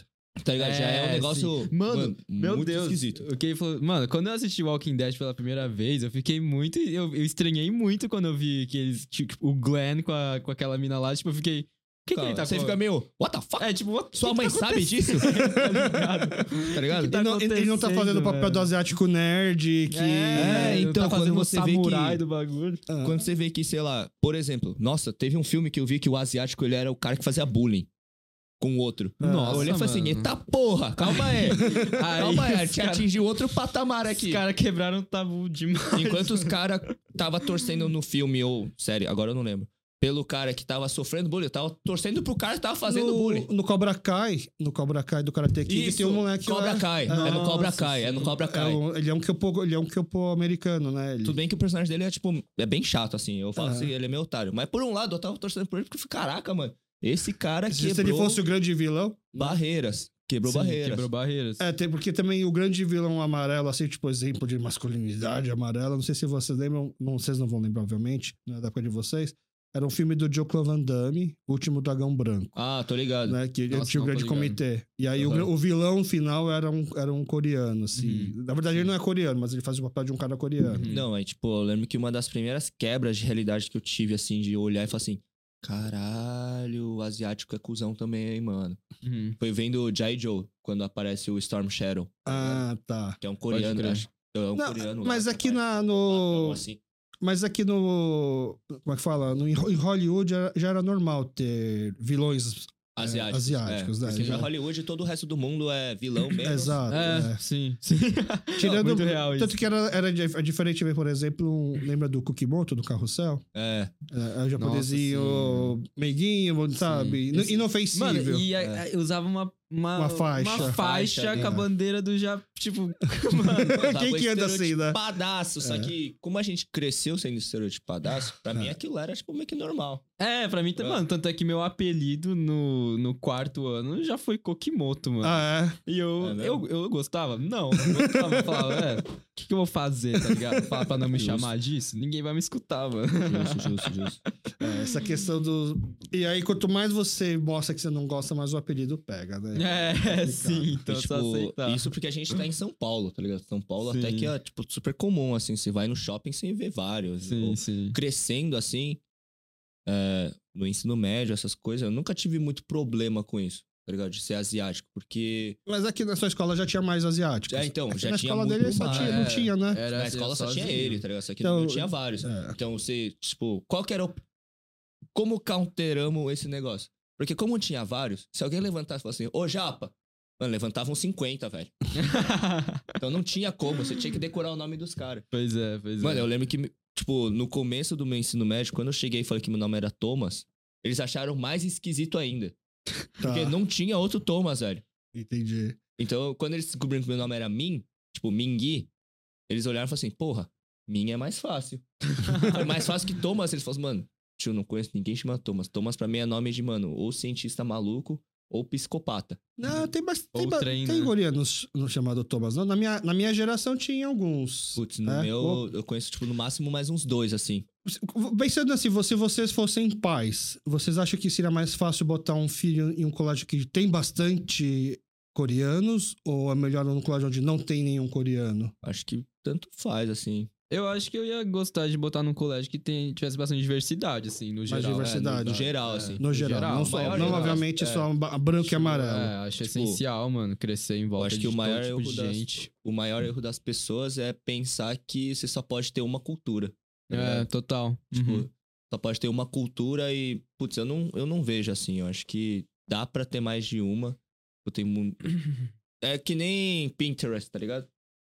Pegar umas referências aqui, ali, aqui, ali, juntar tudo e fazer um mixão e. Sim, total. Tipo, É como. todo mundo fala sobre paz, tipo, que deseja paz mundial, que o mundo seja unido, não sei o que, tal, tal, tal, mas como chegar a isso sem esperar que culturas acabem se misturando e um aprenda com o outro, tá ligado? Eu acho que é mais nesse caminho que eu gostaria que meu filho fosse. Pensei que você ia perguntar qual é o nome do meu filho, eu ia falar, vai ser Hendrik. Hendrik. Não vai ser Abel. Não, vai ser Hendrik. O... Você acha que quando você foi chamado pra participar do filme, eles estavam procurando um asiático? Com Então, certeza. calma, Não, calma lá, 100%. calma lá. Isso que é da hora, porque nesse filme, é, em todos os trabalhos, todos não, né? Todos, é, a maioria dos trabalhos que eu fiz de filme, Comerciais. Tá, tá filme, não, filme. é filme, série. Aham. Na real, não a maioria, metade, pô. Não, mas enfim. Uma boa parte, ok. Nesse filme, é, isso não era um fator. Não era um fator. Não era um fator, era só precisavam de alguém que conseguisse tocar instrumento. Mas óbvio que eu acho que a minha. A minha, né? O fato de ser amarelo a minha, deve ter me ajudado, porque afinal, ah, já entra mais uma diversidadezinha no filme. E sabe? na série também? Na série também. Na série também. Tipo, não. O personagem não era pra ser amarelo, era Tá. só um personagem lá, podia ser qualquer pessoa. Então isso é da hora. E sim. Era, e o aí- importante era ser pessoa. É, é. Então eu era- estou tinha que ser uma concorrendo, pessoa, é. sabe? Aí eu me encaixei no perfil e, e acabou que fui eu. É isso. E você canta também? Eu canto, eu canto. Canto e escrevo, componho. Não, não, digo na série. Ah, tá, tá. Óbvio que você sabe que eu canto. né? Tá devendo, mano. É, na série não, eu só eu, eu toco, toco. Tem umas cenas que eu tô tocando. Você não lá. canta a música final? Isso no filme, eu canto, eu canto crédito, os Ah, créditos do filme. filme Tá. O Ano Inesquecível Outono. Mas, e os outros da banda, Ah. todo mundo realmente tem conhecimento musical do filme. Não. Não, Era só você? era só eu e mais um cara da banda no filme. Os outros dois não sabiam tocar nenhum instrumento, eles tiveram que aprender pra fazer o filme. Esses, esses dois eram brancos? É, um era branco e o outro era o principal, né? Que é, que é Tá. preto. Ah, mas ele canta, né? Ele canta, ele Ah, canta. Então, o, o branco podia estar na. na- É, o branco Sem saber não, não tocar, não cantava, cantar, tocava mas- nada, não tava lá. Brincadeira. E no. Na série, a sua. é, Nossa Voz? Como é que chama use, mesmo? use sua voz. Use Sua Voz. É uma série musical? É, é um, é um outro musical também. E lá você não canta? Não, eu não canto. É, é porque assim, eu. O nome do bagulho é Use Sua Voz. Use- É, eu não uso minha voz. Eu não Pode uso minha crer. voz. É que assim, pra entrar nessa série, eu fiz audição pra um personagem lá, né? Que. é, Só que aí eu, eu fiz. Eu fiz duas audições pra esse personagem. E aí acabou que eu peguei outro personagem, que eles achavam Ah, que eu me que você encaixa melhor. no perfil desse personagem. E esse outro personagem que você te- tentou no princípio, eu pensei que ia cantar. Ou, ou não é todo Na mundo real- que canta, é poucas pessoas que Não, cantam? Esse personagem que eu ia fazer também não canta. Ele tem mais fala, só que ele não canta. Entendi. É, Ele usa mais a voz. é, ele usa mais a voz dele. É. Você pode falar mais ou menos sobre o que, que é essa série, sim? Claro, claro. É um musical é, é infanto-juvenil sobre... Aí se passa numa escola, né? E alguém sabota a escola, assim. As luzes, tipo, corta a luz. Aí a série toda é assim, eles revisitando as memórias... Assim, as câmeras, né, da escola, vendo os acontecimentos pra descobrir quem que foi o sabotador. Ah, E por onde que veem as, as câmeras? Por uma máquina chamada Grace, que é... a Yasmin. É a voz da Yasmin Yassine. A Yasmin Assini, que é do Vênus Podcast. Isso, isso, isso. Ela é sensacional. Eu, Aham. sou, eu sou fã do Vênus, principalmente dela, assim. Aham. Ela faz a voz do Google, né? Ela- Cebolinha. é Cebolinha, ela é muito engraçada. animal, ela é muito gente boa também.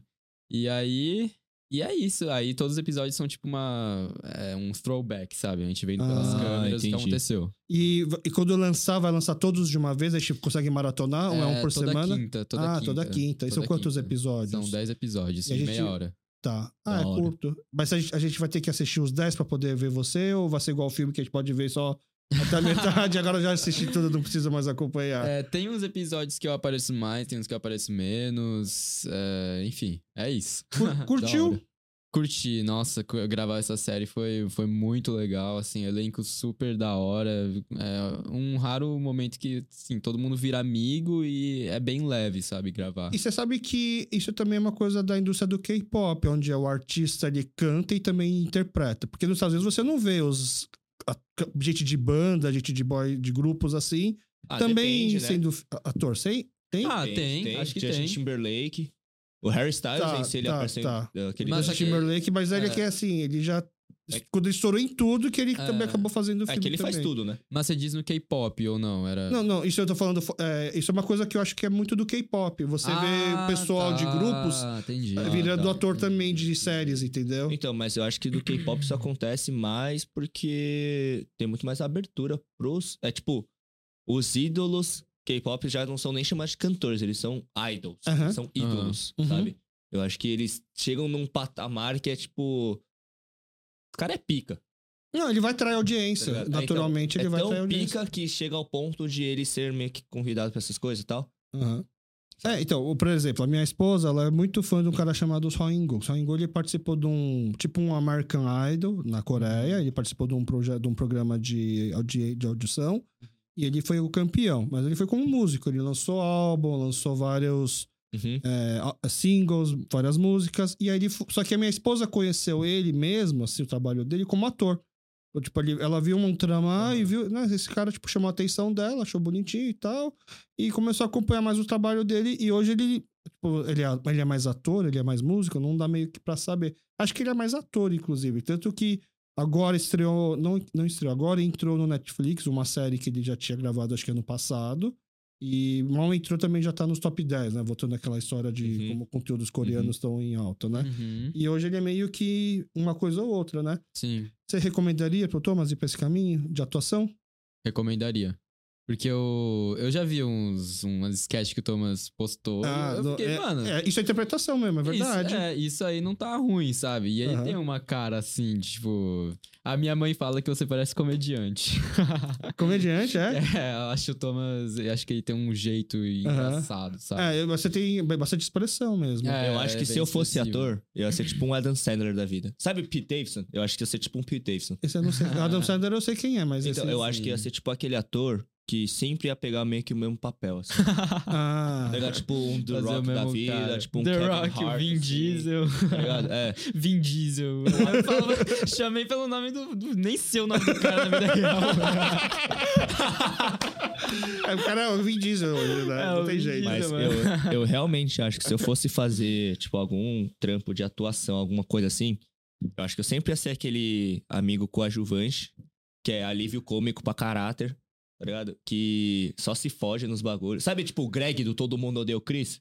Ah, sim. Eu acho que ia sim. ser tipo um Greg asiático. Mas Pode crer. teria um problema? Não, eu adoraria fazer.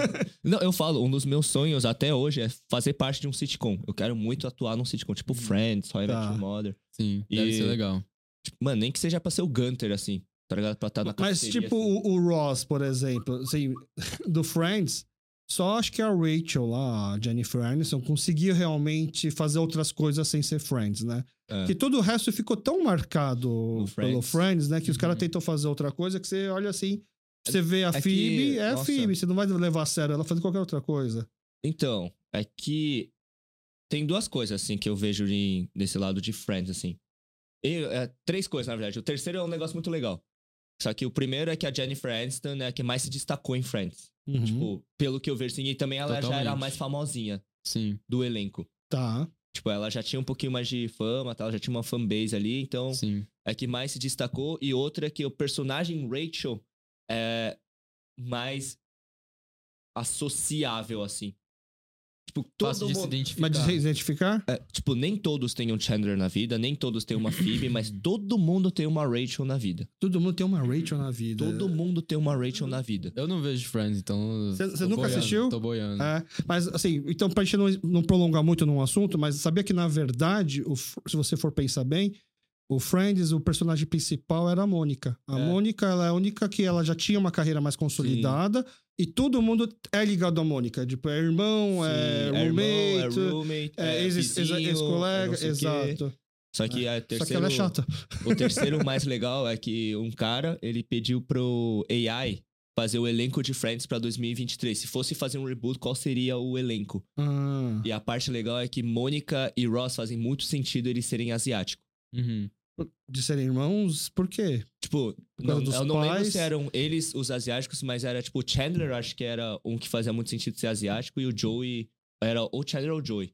O Joey não dos faz dois. sentido ser asiático, ser o garanhão, o cara, o. Então, mas pra 2023 faz. Ah, Entendeu? Entendi. Pela, pela... As coisas mudaram. as é, coisas o jogo mudou, Aí né? quando O jogo você pede pro AI montar esse elenco, ele faz isso com várias séries, vários não sei o quê. Entendi. Uhum. Tipo, você vê o quanto desses papéis encaixariam as essa que naquela época não era normal. E, tipo, você olha e fala assim, caraca, é verdade.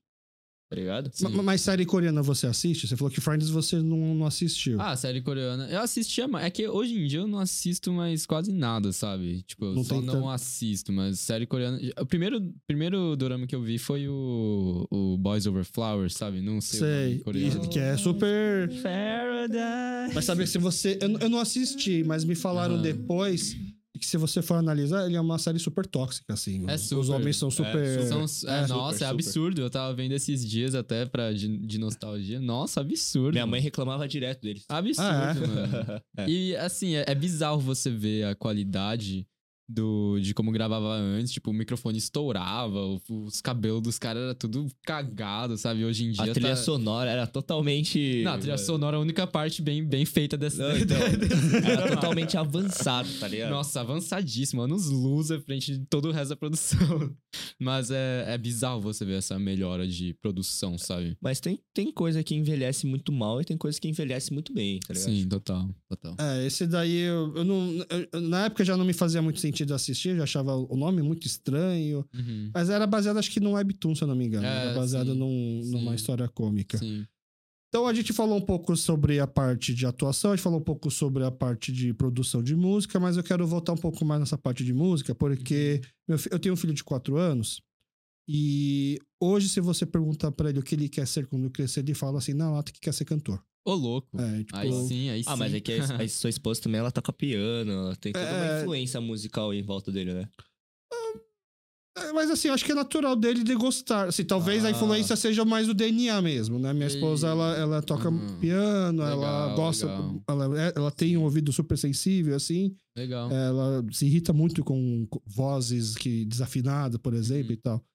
E, e aí o meu filho fala que quer ser cantor assim na lata. E ele Pô, adora cantar. E cantarola bastante por aí. É. E aí, dá pra ser cantor, então, aqui no Brasil, um amarelo, ser cantor? Ah, eu acho que com certeza dá, né? Assim, ainda mais com o crescimento da indústria no mundo todo. Com certeza dá. E qual que é o caminho? É botar pra fazer aula de piano? É botar pra...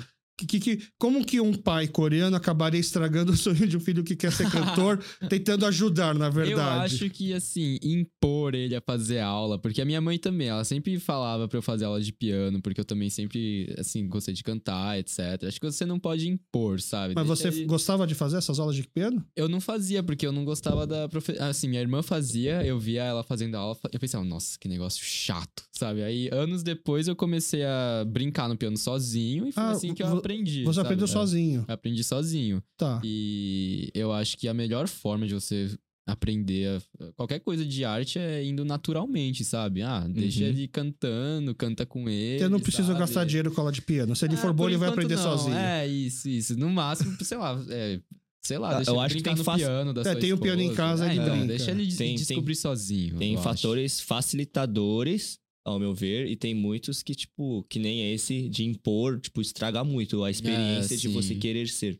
Quando vira algo forçado é quando você quer parar, É. sabe? Porque sa- o que é engraçado, eu vejo vários amigos meus, vários não, eu vejo pessoas da minha geração hoje fazendo uma coisa que a gente nem sonhava, que era botar o filho já pequeno numa escolinha de futebol. Uhum. né? E assim, são pessoas que adoram futebol, que a gente é, no meu é, quando eu era moleque, o, hoje tem toda essa cultura de sneakers, né? Inclusive tem um Ah, podcast sim. que grava aqui no nosso estúdio que ele é voltado para essa cultura de sneakers, de tênis. Uhum.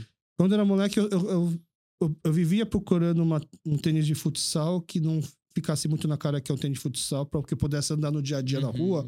Porque eu nunca sabia, nunca sei quando que eu posso ser chamado para jogar bola. Eu, podia- eu tinha que estar preparado, eu tinha que estar com o tênis já Legal, pronto, legal, né? Legal. Então, aí eu vejo hoje, talvez, acho que a minha geração cresceu muito assim, acho que talvez no futebol era uma época, era um lugar que talvez é, a gente pudesse esbranquecer um pouco também, de uma certa forma, no futebol. Pode crer, no pode crer. é, precisa de mais um pra completar o time lá. E se você Aham. joga bem, pronto. Você, Sim. você já é Você quase assim, branco. Sim. Né? Não, Quase isso bra- é um fato. Aham. Pra, pra criança e adolescente ser bom em esporte. Exato. Nossa, Principalmente o futebol. É, Sim. abre muitas entradas sociais pra você. Uhum.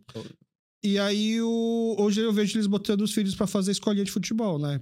Coisa que nem existia antigamente. Talvez pensando. a- talvez pensando que, tipo, obviamente os filhos gostam de jogar futebol também, mas assim, pra. Vai te facilitar, né, socialmente no futuro. Uhum. Sim.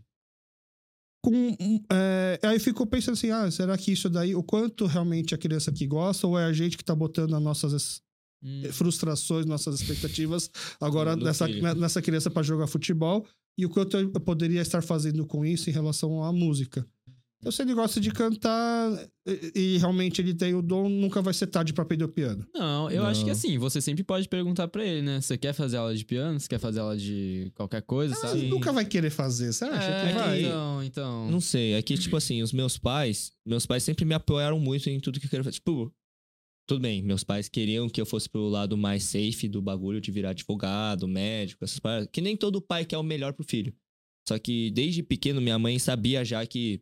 Tipo, sabe quando o pai olha e fala assim. Eles já olham e Não falam assim. adianta nem insistir. Então, um dos grandes motivos do porquê eu amo música não é porque meus pais me botaram pra fazer aula de piano, aula de canto, tanto que eu falei pra você na última vez, né? Eu nunca fiz aula de nada. Uhum. Aprendi a cantar com Norebá, tipo os moleque assim.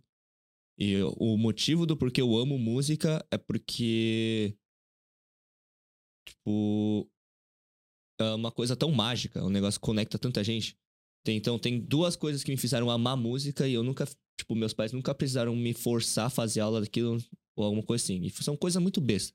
Que o primeiro é escutar música no carro com meu pai e meus, minha mãe quando a gente ia pra algum lugar, tipo, nossa, eu adorava escutar música. E o segundo é da igreja, que é louvor. Tipo, nossa, eu amo aquele, aquela energia, sabe? Mas, mas, mas nunca passou na cabeça, putz, se eu tivesse aprendido mais cedo, se eu tivesse já tocado algum instrumento mais desde Ah, moleque. isso com certeza. Só que hoje eu consigo olhar pra trás e falar assim, mano, nem fudendo que eu ia pra todas as aulas e ia prestar Tá, atenção. Nem a Entendi. pau. E, e os teus pais também sempre. Os teus pais foi de boa do quando você falou assim: ah, eu vou fazer um filme, vou fazer música. Ah, a minha. Os meus pais sempre me apoiaram também. Minha mãe, principalmente, assim, se- senti bem mais firmeza da minha mãe no começo. Aí. Eu não sei. ah, Pra mim, né? Não sei se na cabeça do meu pai foi assim. Só que eu fiz aula de canto por uns quatro meses. Aí teve uma apresentaçãozinha. E aí eu cantei lá, né? E meu pai viu que eu cantava. Tipo, ele achou que eu cantei bem. Aí ele passou a me apoiar mais firmemente, né?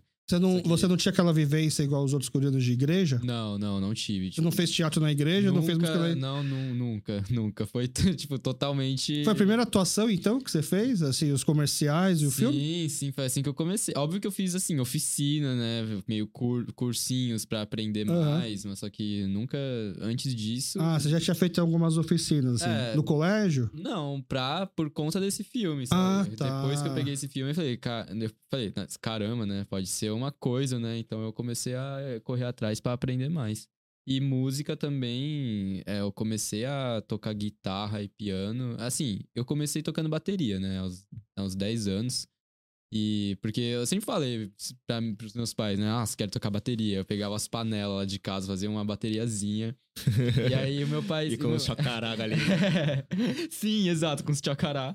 Aí o meu pai falava. Aí eu lembro de um dia que falei pro meu pai que eu, pai, eu quero aprender a tocar bateria. Ele, é, perda de tempo. Aí eu, beleza, aí eu joguei pra dentro do baú, nunca mais. Aí eu, eu cheguei em casa um dia tinha uma bateria em casa, tá Ô, ligado? louco. É, aí eu comecei a aprender. E só que eu nunca pensei, nossa, mano, é, acho que eu amo música pra caramba, eu quero fazer Uhum. isso.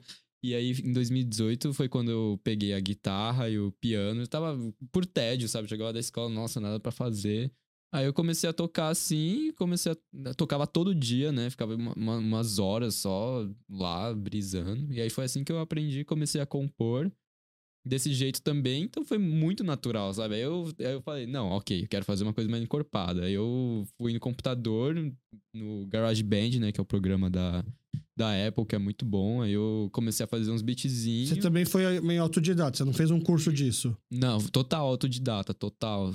Com o tempo, sabe? Descobrindo, passando. Tipo, a pandemia, além de fazer TikTok, eu só, eu, eu só ficava no quarto, não via minha família. Eu só ficava no quarto fazendo beat low-fi, sabe? O dia todo. E, e na sua família alguém já, é- já tem essa veia artística, Sim. musical? Ah, na real, todo mundo. Meu pai, ele tocava piano, violino, violão. Tá. E a minha mãe, ela toca piano bem demais, que ela queria ser pianista, né? Então E ela nunca foi sua professora de piano? Ela me ensinou uma coisa ou outra. As aulas chatas da sua irmã era com a sua mãe? Não, não, era Tá. com uma professora mesmo. Aham. A minha mãe, ela, às vezes eu chamava ela pra me ajudar, né? Só que no geral eu preferia muito mais só tocar sozinho e, E as coisas e clicarem, né? experimentar. É, A, a assim. minha esposa tá com a fantasia de que ela vai ensinar meu filho a tocar piano. Eu acho que, tipo. Não, Eu é acho da hora. válido. Eu acho Eu muito da acho hora. válido. Mas você acha que o moleque vai querer aprender com ela? Tocar Eu acho que- piano? Então, assim? eu acho que se ele gostar, é um negócio muito precioso pros dois. Mas, tipo, é que assim, é muito difícil você ter essa percepção que você gosta de música e que você ama música. Tipo, eu já te contei a história do porquê eu comecei a tocar violão?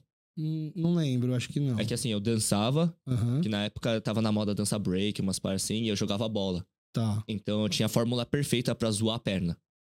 Fórmula tá. perfeita. Aí eu zoei a perna e meu, meu amigo ele ia viajar, ele deixou o violão em casa, assim, um dia. Ele, tipo, ele esqueceu que ele tocava, ele esqueceu lá e falei, mano, tá bom. Eu tava com a perna zoada, então não conseguia praticar nenhum dos meus hobbies. Então eu só conseguia desenhar, jogar videogame e só. Aham. Aí do nada eu olhei pro violão e comecei a tocar. Só que nessa que eu comecei a tocar, minha mãe associou rapidamente e falou assim: Nossa, acho que ele tá gostando. Aí o jeito que minha mãe me ajudou não foi me botando em aula, essas coisas. Porque ela meio que só vendo pelo meu perfil, ela sabia que eu não ia gostar de ter aula e ficar lá, tipo, nossa, isso aqui é um dó, isso aqui é não sei o quê. Tá. Então ela comprou um violão e foi, tipo, me dando uns acessórios assim, meio que na indireta de. Não, dá uma estudada aí, não sei o que, total. Então ela chegava pra mim às vezes e falava assim: Nossa, tô com tanta vontade de escutar essa música, mas imagina se fosse no violão, não sei o que. Eu ficava. Ah, aí eu ia lá e tentava aprender. Ah, é? Sabe? E, tipo, pra mim, foi assim, eu aprendi tudo no YouTube também, que nem o Myung deve ter aprendido. Só que o que eu mais gosto de estudar música só. O que eu mais gosto de ser autodidata, na verdade, é, a- é o pequeno instante de satisfação quando as coisas começam a fazer sentido. Então, mas aqui a curva de. Por exemplo, eu, eu, eu con- eu converso com meus amigos assim, por que, que o beat tênis tá fazendo sucesso agora? Hum. Porque a curva de Nossa, do aprendizado. nada isso, né? Meu Deus. É, então, o pessoal tem várias teorias. Uma das teorias é de que é porque com a pandemia as pessoas começaram a dar valor mais para esportes ao céu aberto. É um esporte que você não tem contato, né, também, porque você tá cada um de um lado Uhum. da, da rede, então ele se popularizou muito por causa da pandemia. Mas a minha teoria é de que é porque a curva de aprendizado é, é rápida, né? Hum. Se você, o começo, para quem nunca praticou nenhum esporte, para conseguir bater a bola um pouquinho e virar, começar a jogar, saber jogar de uma coisa, é muito rápido. Aí você se empolga. Então, eu, eu já tive uma experiência assim, eu já era o contrário, né? Eu chegava para meus pais assim, eu quero muito uma guitarra, já que enchia muito saco, muito saco, muito Ah. saco, eles me davam a guitarra e eu não conseguia, não conseguia, não conseguia tocar, é, crer. porque eu não justo. conseguia passar do tem, tem, Ah, tem, tem, tem, tem, pronto, não ia. Justo. Então, meus pais, eles, na cabeça dos meus pais, eu sou aquele cara que tenta e desiste de tudo. Hum. Ah, tá. E, e aí eu. Ah, tá. É, e aí eu Ah. fico. Been there, done that. Bom, mas estamos aí há um ano com o podcast já. Pô, é isso, tá crescendo. É, é. Mas aí é, é- é o meu, meu, meu, meu receio, né? Meu sobrinho também, outro dia, ele falou, ano passado, ele falou assim: ah, pensando, eu queria, tô afim de aprender a tocar trompete. Eu Nossa. falei, mano, a gente vai comprar um trompete e aí você não vai tocar, tô ligado, mas nosso sangue aqui vai desistir rápido, mano. Você pega uma gaita, toca uma gaita, e se você vê que você gostou que o sopro. Não, se não for trompete, meu, que- desencanou. É que eu falo assim, né? Tipo, música é muito frustrante no começo. Por quê? Porque não faz sentido rápido. Música é uma coisa que, tipo, oitavas, melodias, tipo, as teclas não faz. Por isso que é da hora aprender piano primeiro, porque piano tem muita coisa que faz sentido, porque você tá enxergando as teclas. Tá ligado? Você Tá. sabe, sabe que clicar aqui faz um e sabe que clicar aqui faz um sabe? Faz muito, tipo, piano é da hora porque você visualiza muito. Você vê a escala, assim, na É. sua frente, você consegue entender, você tem Tá um- uma compreensão visual da escala. Diferentemente de um violão, que é como se fosse Sim, uma é varinha tudo mágica misturado. que você tem que É, tirar do você nada tem as que ter coisas. a formulazinha lá Tá. no desenho. Sim. Só que por que eu falo que pra criança é muito difícil se apaixonar por música? Porque a parte que eles têm que aprender pra se apaixonar por música é muito chato. Tá ligado? Tipo, a parte que eles se apaixonaram pela música provavelmente é a parte do cantar no palco, brincar no stage. E precisa saber música pra ser cantor? Precisa saber tocar algum instrumento? Não precisa, Pra né? Eu ser acho que não, cantor, não. É, ele falou que ele quer ser Porque- cantor. Então, Então, é que Não. hoje em dia eu enxergo assim. antigamente, exigiam muito dos cantores. Tipo, se você vai ser viol... se vai ser cantor, vai ser trabalha, você vai ser músico, putz, tem que saber cantar, assim, tal, tal, tal, tal, tal. Só que hoje em dia eu enxergo que música tá muito mais atrelada à arte do que à técnica. Entendeu? Tá. Tipo, antigamente era muito atrelado à técnica. Ah, Acho que também depende do estilo de É, música, depende. né? É, lógico, aqui. depende. O padrão era o quê? O esperado é que o artista fosse mais atrelado à técnica. Tá. Tipo, ele fosse um músico que entendesse, tivesse um ouvido bom pra caralho e conseguisse cantar tudo. Mas, mas do jeito É. que o mundo caminha hoje E- pro TikTok de um minuto e meio, você tá precisando de tanta técnica? Então, é, é. Aí E- o Tommy tá certo, porque hoje, mano, hoje em dia tem autotune, tem. Tem tanta Tá coisa que dá pra, tipo, você sair do. Mano, por exemplo, tem muito nego que canta mal. Eu canto mal. Eu falo isso. Eu sempre falo pro Myung isso. Eu canto mal. Mas por que você precisa ficar falando isso toda hora pra ele? É porque ele é meu produtor, tá. tá? Ele é Tipo, meu não exige tanto de mim, é por isso? Não, eu falo assim, eu canto mal É. e mesmo assim a música sai. Mas o que o Myung responde, aí é que vem a parte importante. Porque. Não que eu de fato cante, nossa, horrorosamente mal. É, porque o não que- canta mal. Mas o que o Myung fala é que, tipo, o que me faz ser cantor e trabalhar com esse negócio de música é a arte do negócio. Tipo, É, você o produto conseguir, final. você conseguir transmitir alguma coisa. Tipo, o conceito todo que engloba, né? Mas aí que tá, o que eu enxergo dessa indústria da música, assim, é que cada vez mais tá indo pra um negócio mais artístico, tipo, dando atenção, tipo, a Billie Eilish, assim, não que ela cante mal, mas o conceito dela, a arte dela é muito forte. E é, muito acho que ela. e, e- e é ela e o irmão dela, eu acho, É, que produzem, né? também. É que hoje em dia as pessoas querem ver originalidade, né? É, autenticidade. Não, não- não basta você cantar bem, você pode ser o melhor cantor do mundo se você, não, se você fizer um negócio que todo mundo já. Sabe? Você tem que Saturou. fazer um negócio que pega o ouvido da pessoa e.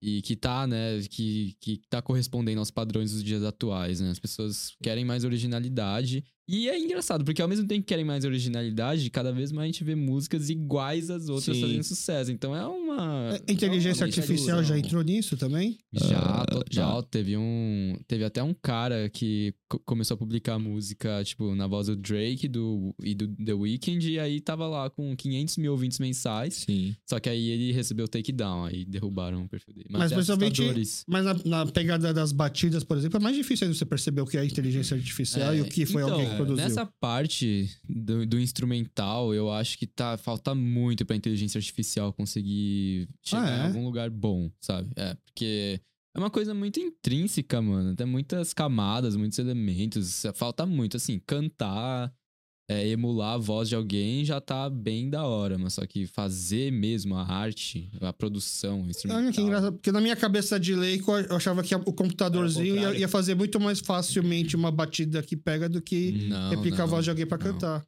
Então, É. mas aí que tá o ponto que eu falei de. Existe, tipo, menos técnica, mais arte. É, tipo, Tá. cada vez mais estão buscando significado em coisa que. Pô, antigamente não precisava ter um significado, sabe? Tá. Então eu vejo que. Não, tipo, só de você pensar numa roda assim dos seus amigos, tem muito nego que canta muito bem. Muito nego que entende muito de música. Mas hoje, se botar eles no mercado de música, os caras não vai estourar. Os caras não vai conseguir seguir uma carreira porque falta, tipo, arte. Mas aí, por exemplo, você falou que tem autotune, tem toda a produção, entregar o pacote final e tal. Eu entendo que talvez para uma geração agora de internet funcione, mas isso daí vai ser difícil replicar num palco, numa, numa, numa apresentação. Com certeza. Com então, certeza. E aí que vai gente- cair a máscara. É, então, a gente vê muitos casos que a música gravada é muito boa, mas só que aí vê a Aham. performance ao vivo e a pessoa não consegue cantar ou alguma coisa assim, né? Ou, Assim- ou a música tem tanto efeito que já não faz mais sentido ela também estar lá cantando ao vivo, por Sim, exemplo. tipo, show que o artista só bota o playback da voz também e só fica Aham. hypando as pessoas, Tipo, nem pulando canta. com a galera lá. É, sim, mas só que eu nem sei se eu vejo isso com maus olhos, porque é a cultura que tá se formando, né? Assim, são tempos Uhum. Diferentes, então o negócio é surfar junto com a maré e não ficar, tipo, reclamando, sabe? E É, um grande erro das pessoas que querem ser cantor é pensar que tem que fazer tudo sozinho. tá? Tipo. Tipo.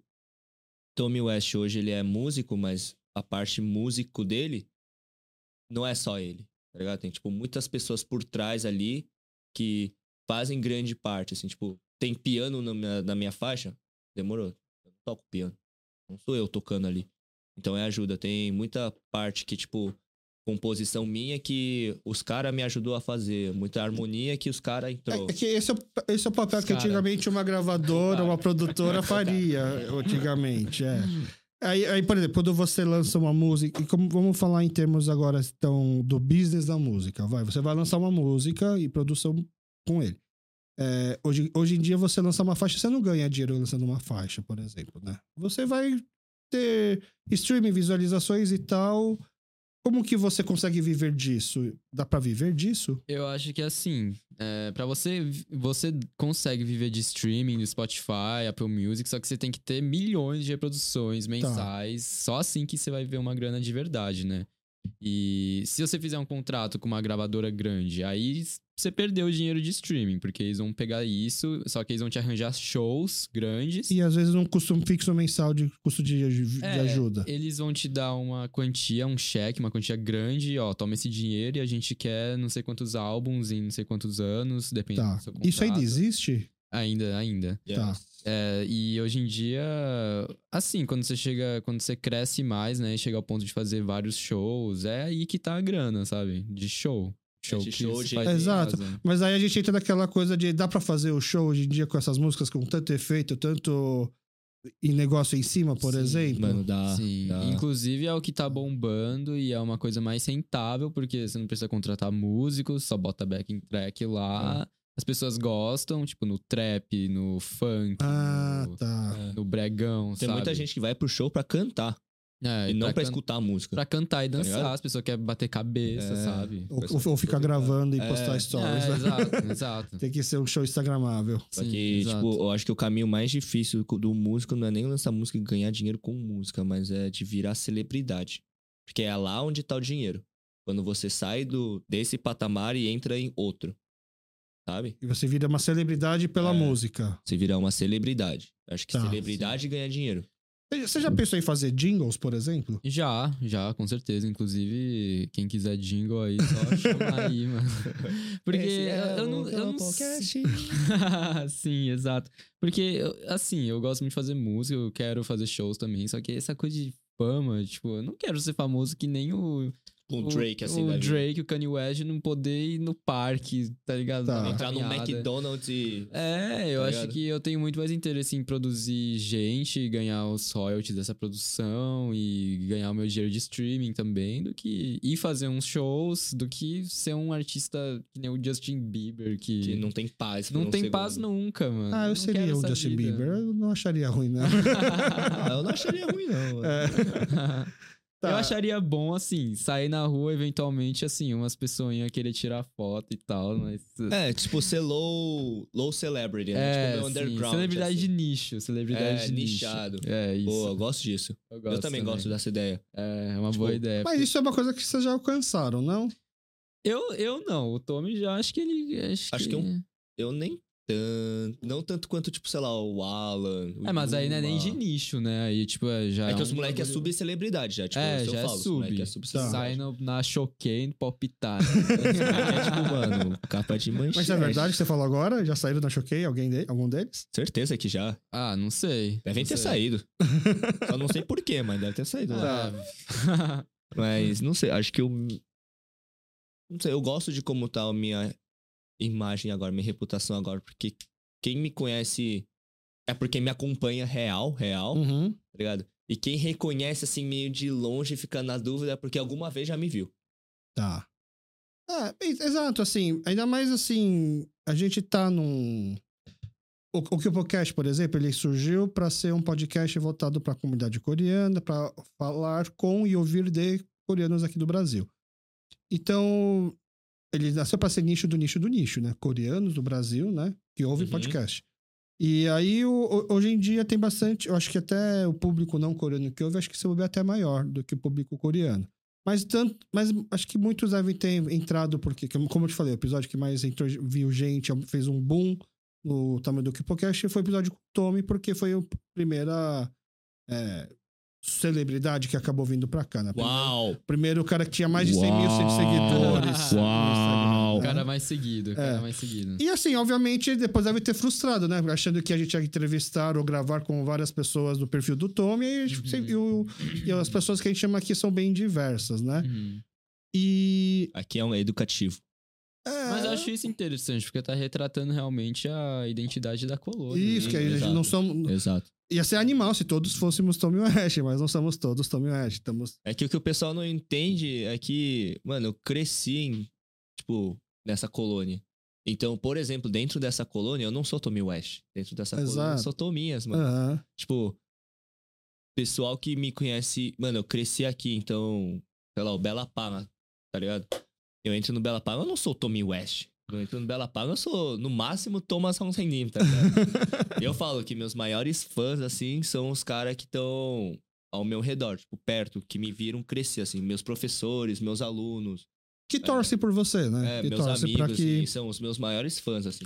É, então, assim, é meio. é, não, mu- muito longe de achar que o podcast tenha um alcance para ser celebridade alguma coisa. Não terá, até porque ele é muito nichado e, e a gente não trabalha com algoritmo, né? A gente não trabalha com aquilo, os cortes sensacionalistas, ah, ah, a gente não fica gravando só com influências, né? Que traz bastante gente. Sim. Tem muitas pessoas que a gente grava que nem tem perfil, nem tem rede social, né? É meio que por conta daquilo que a gente quer conversar mais, né? Mas, se a gente for ver do jeito que as coisas estão caminhando hoje, né? ah, O, o engajamento em cima da cultura coreana, dos brasileiros, assim, vindo. A gente vai ter em breve uma série que vai estrear no, na HBO, que é uma série que é uma coprodução, mais ou menos, né? O É, K-drama do feito no. Brasil. Do Além, além do guarda-roupa, é, por exemplo. E É, que, que seja o primeiro de muitos, na verdade, Sim, que possa sim. abrir portas e que a gente possa estar. E talvez chegue uma hora que acabe virando realmente. Né? A gente já tem o Alan, né? Que nem vocês estavam falando, que Sim. já tá na casa dos milhões de seguidores, por Sim, exemplo. Eu acho que a tendência é cada vez surgir mais, assim. Porque dentro dessa colônia, como eu falei, eu cresci aqui. E eu vi, eu conheço tanta gente talentosa que, juro, nossa, facilmente os caras seria o próximo não sei o quê, o próximo, tipo, hoje eu faço, sou músico e escrevo e faço minhas paradas na internet, ok. Só que tem tanto nego ao meu redor que eu vejo que me dá um pau em música. Tanto É, é- nego que eu vejo que escreve tão melhor que eu, tanto nego que atua tão melhor que eu. Eu falo, mano, caraca, que vontade que eu tenho de abrir uma agência e começar a agenciar esses caras, velho. É, é até engraçado o Myung não ter passado pela igreja, né? Porque nos Estados Unidos, quando começaram a descobrir os talentos dos americanos, coreanos americanos, eh, tinha até um Twitter que ficou meio famoso que falava mais ou menos assim, gente, vai qualquer apresentação cultural numa igreja coreana que você vai ver lá apresentações é, Sempre, sempre, sempre. maior do Sim. que Broadway, por exemplo, né? Sim, Porque sim, a grande maioria vem dali, né? Tanto a parte musical, a Aham. parte de... sim. O- ah, um, um vizinho do Tommy que já veio gravar aqui com a gente, ele é uma, e é uma super celebridade no meio gospel, é o Jeremias. O. Jeremias. É.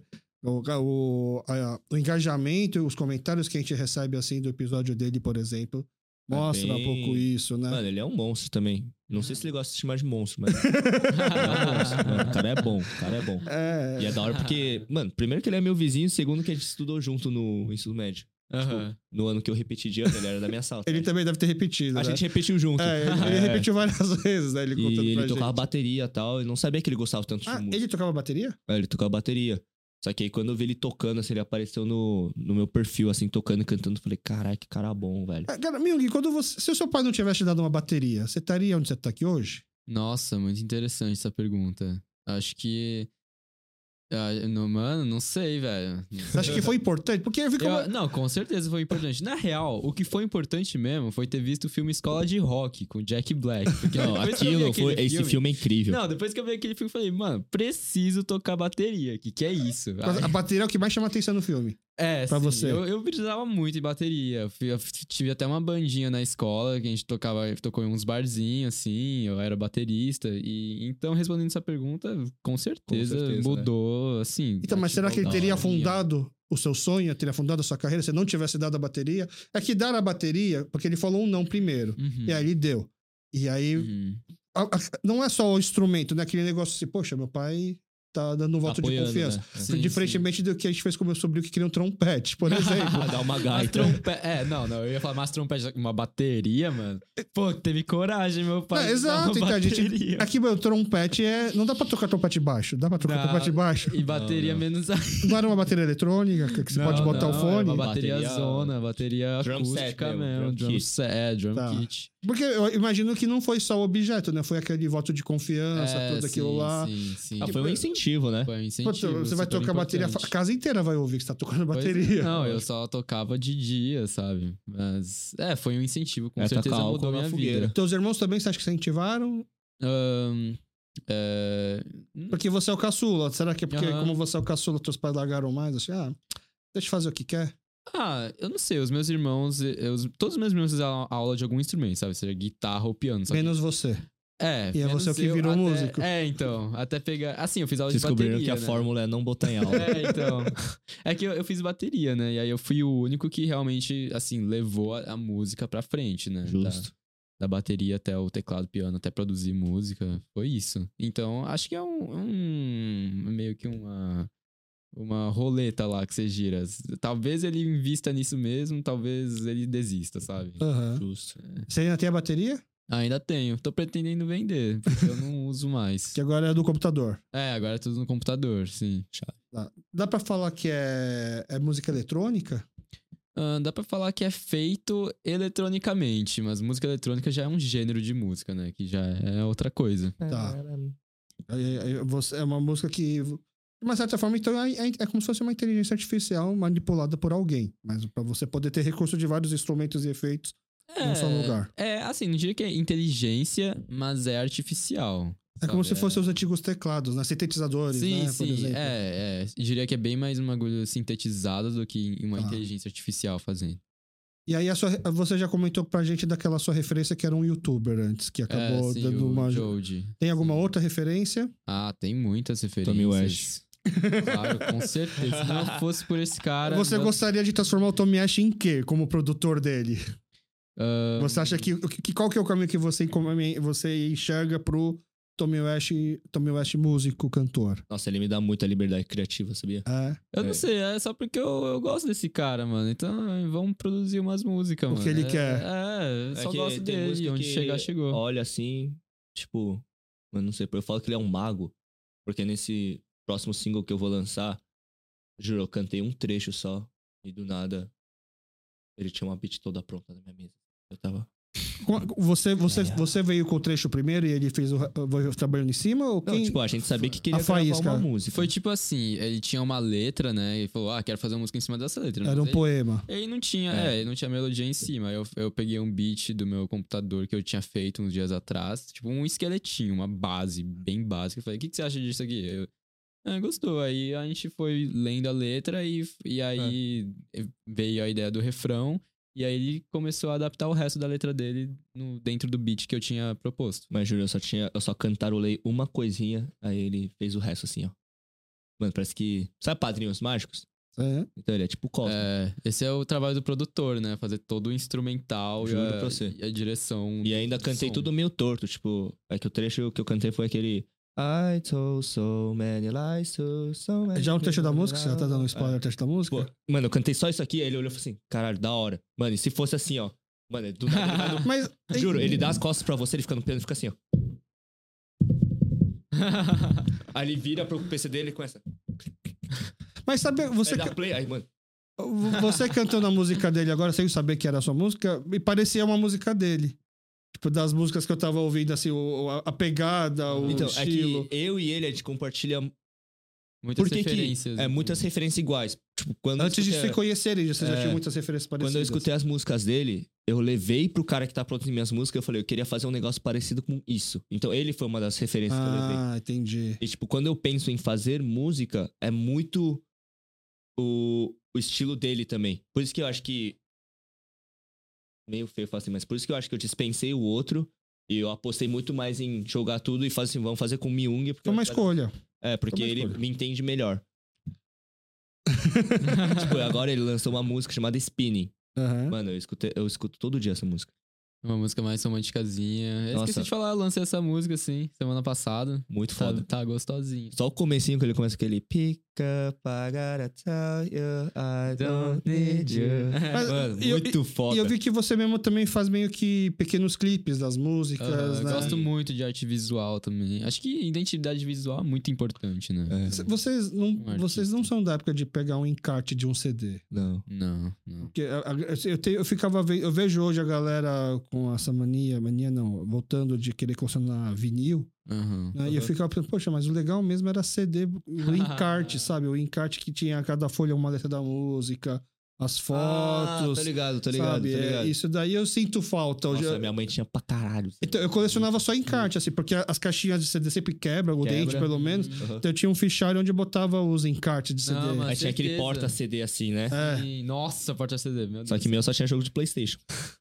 Mas certeza que isso aí vai voltar. Do, jeito, do mesmo jeito que tá voltando o vinil, a gente vê. as- Pochete. É, a gente vê as coisas que faziam sucesso antigamente voltando, né? De um- Aham. um Mas modo- porque, tipo, tem um... Agora é um papo meio aleatório, mas por que que a moda sempre começa a voltar? É porque as crianças de hoje ressuscitam coisas quando viram adultos, Tá. tá ligado? Então, tipo, a pochete começou a voltar e fazer moda porque as crianças que usavam pochete viraram adultos e trouxeram de volta. É, jeans de cintura alta também. Jeans de cintura tá alta também, tipo, voltando, A gente tá em é. 2023, só que a moda dos anos 90 tá voltando. Mas E- por quê? Sim. O pessoal dos anos 90 estão virando adulto e tá Total. virando tendência. E, a- e dá pra ver isso com a música também. Tipo, The Yes. Weeknd fazendo coisa total disco, mas anos com uma 80, essência... a Dua Lipa. É, a Dua Lipa, mas com uma essência, assim, modernizada, Yes. sabe? Tipo, Ah, o Weezer também fez, acho que, volta. uma- um álbum só com música dos anos 80. O. Weezer? É. Nossa, eu amo. Nossa. Essa banda foi minha banda de coração do, no nono ano até o primeiro. Eu era fanboyzão de É, o Weezer. Weezer é animal O também. Weezer é da hora. E, é engraçado, você falou agora também da calça de cintura alta, você também já foi pra esse lado de- da moda. Você Sim, já sim. tentou. O moleque fez tudo. é, Eu Você- gosto muito de moda, só que assim, é uma indústria, pelo menos eu vendo de fora, é uma indústria estressante de se trabalhar, sabe? Mas- da- é, nossos pais que, que trabalharam com isso, É, eles sim, trabalharam num meio meio estressante. sim, sim. Aqui no Bom Retiro tem muita indústria têxtil. conhecendo né? meus pais, se eles soubessem que eu tô trabalhando com moda, eles iam ficar puto, velho. Você trabalha, por exemplo, no, no e-commerce, né? Fazendo É. o design do e-commerce. Não, eu faço que faço design. Se ele perguntou o que, eu falo, mano, design. Porque eles têm um trauma em relação à, à confecção, à Eles moda. têm ranço, velho. É, muito difícil. Mas sim, eu, eu gosto muito de moda. sou- acho. E trabalhava mais a parte criativa de fazer É, eu de- gostaria modelos? de trabalhar a parte criativa de. Acho que é É. porque todo artista, ele gosta de um negócio que gira em torno de criação de identidade. Sim, sim. Não sei. é, não, na verdade eu sei. Eu e Ming, a gente já conversou muito sobre isso, sobre criação de identidade própria, assim, tipo, como a gente é, ou como a gente quer se vestir, ou como a gente quer aparecer. Sim, Tipo, essa identidade que a gente carrega é muito sim. forte. Acho que é por isso que eu me identifico muito e gosto muito de trabalhar com o Myung, assim, tipo, porque a gente é muito parecido em muitas coisas, mas também é muito diferente em muitas coisas. Tipo, a ideia muda, mas a ideia bate. Tá? Você também gosta de escrever? Eu gosto, gosto bastante. Mas sempre em inglês, pelo jeito. É, é porque assim, o meu principal objetivo era sair do país. Eu não me vejo, assim, como artista, como produtor, me vejo trabalhando no Brasil, mas como artista, das minhas próprias músicas, eu não me vejo, assim, no Brasil, me vejo lá fora, Você, sabe? você acha que o Brasil não consumiria isso? Também, sabe? Acho que não consumiria e também eu gostaria de, assim, eu sonho alto, né? Sonho Tá, alto, então eu entendi. gostaria de dar show pra lá e pra cá, sabe? E... Fazer uma tour ali do É, Canadá fazer uma tour de boinha, sabe? E aí, aí o inglês facilita. Aí o inglês, por isso inglês e também porque assim, eu cresci, né, ouvindo mais música em inglês também. Acho que hoje em dia o coreano vai facilitar, hein? É, então, Mas é engraçado. facilitaria bastante, facilitaria bastante. A gente tá batendo já um pouco o tempo do Ah, podcast. beleza. batendo um pouco não, bastante, mas é, Nossa, eu nem vi o tempo passar. o- Seis horas. o- Pois é, quando o papo é bom, passa rápido. E, inclusive, na verdade... Ah, porra. O cara aqui do meu lado, ele tá, mano, Nossa, como que ele todo tá esse tempo assistindo mano? só e. Não assistindo, não. A mão dele lá, trabalhando É, lá os cortes. ô, é Ele tá fazendo aí. os cortes das câmeras. Nossa, o cara é bravo. cara. Esse aí é o mago, o mago É, do yes, sir. podcast. O, é, é parte essencial. Ele é o nosso produtor, ele é o nosso Myung aqui do. É, sir. exato, podcast. exato. Tá? E ele, e ele, mas ele dá minha liberdade pra eu poder criar à vontade, igual você tá fazendo com o Tom. Yes, sir, yes, sir, yes, sir. E, é, mas a gente tem as contas pra pagar, então, obviamente. Esse É, podcast claro. ele é mantido pelo nosso clube de membros, tá? Então, ele é um podcast nichado. A gente não imagina que vai ter grande público, audiência que justifique uma monetização do YouTube que banque tudo. A gente atira pra todos os lados. A gente pega um pouquinho de monetização do YouTube, tenta pegar um pouco de patrocínio.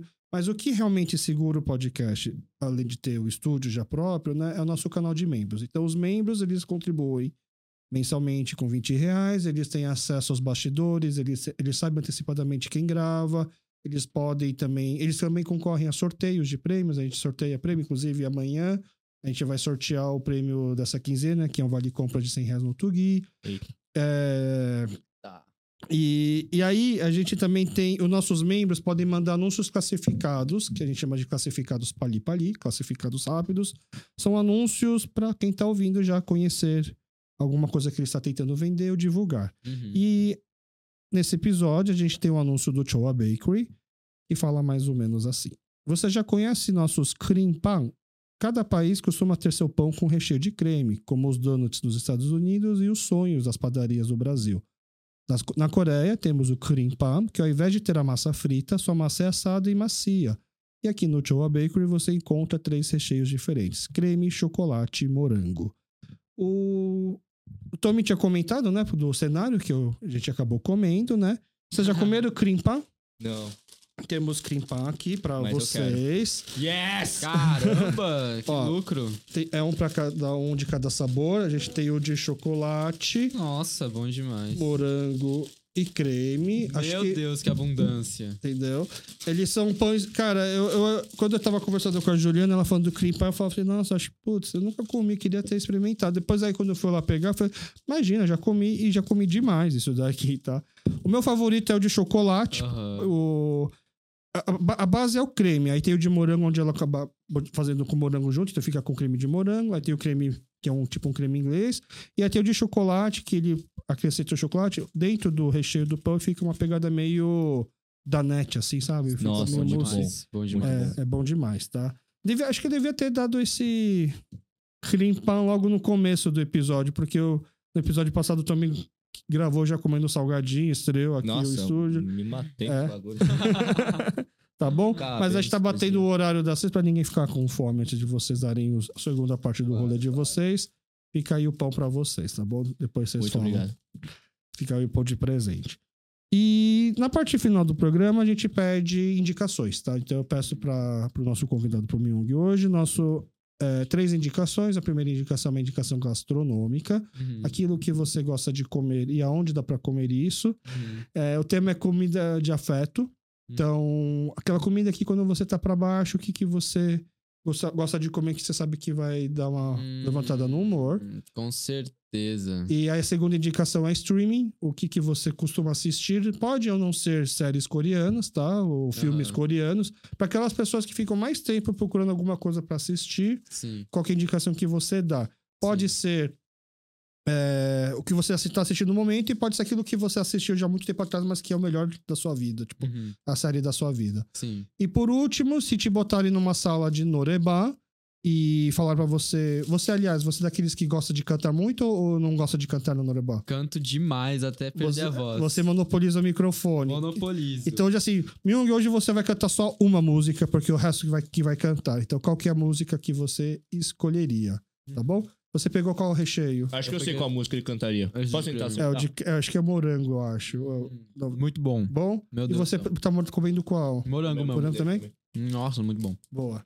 Então vamos lá. Primeira indicação gastronômica. Aliás, pode escolher a ordem que você quer. Aliás, Nossa, você quer falar a música que ele vai cantar e É, depois você tenta- vê se acertar. tenta adivinhar. Eu acho que eu sei que música ele cantaria. No Norebá. No Noreban. Qual? Eu acho que não é coreano. Aham. Acho que ele ia cantar Just do Wayward, do Bruno Mars. Bom, vamos ver se ele vai realmente, realmente cantaria essa. Vamos começar por qual indicação? pode, pode ser por essa mesmo. Ele acertou? Ah, não, tá, tá. No Norebá? Não, com certeza cantaria essa no Noreban, assim. É o seu hit de É, né? Norebá? Sem dúvida. Yes. Mas só que assim, Bruno Mars é muito, é muito brabo, né? Então a- essa música vai lá em cima, então... Ele também é um hitmaker, né? Tudo que ele quase. faz é hit, né? Ele tem agora Nossa, as músicas esse que não cara, são ele- tão hit. Ele é o mago supremo. Pago É. pau. Bruno Ele é o Mars. mago Ele é supremo. mago supremo. Ele, é o- tem- Ele é o mestre dos magos. ele Tá. tá lá em cima. Você sabe que vai ter show do Eric Nam no Brasil? Sabe quem é o Eric Nam? Não. Eu Eric- vi, eu vi Eric- o Metal show dele, mas. Eric Nam é o Bruno Mars coreano.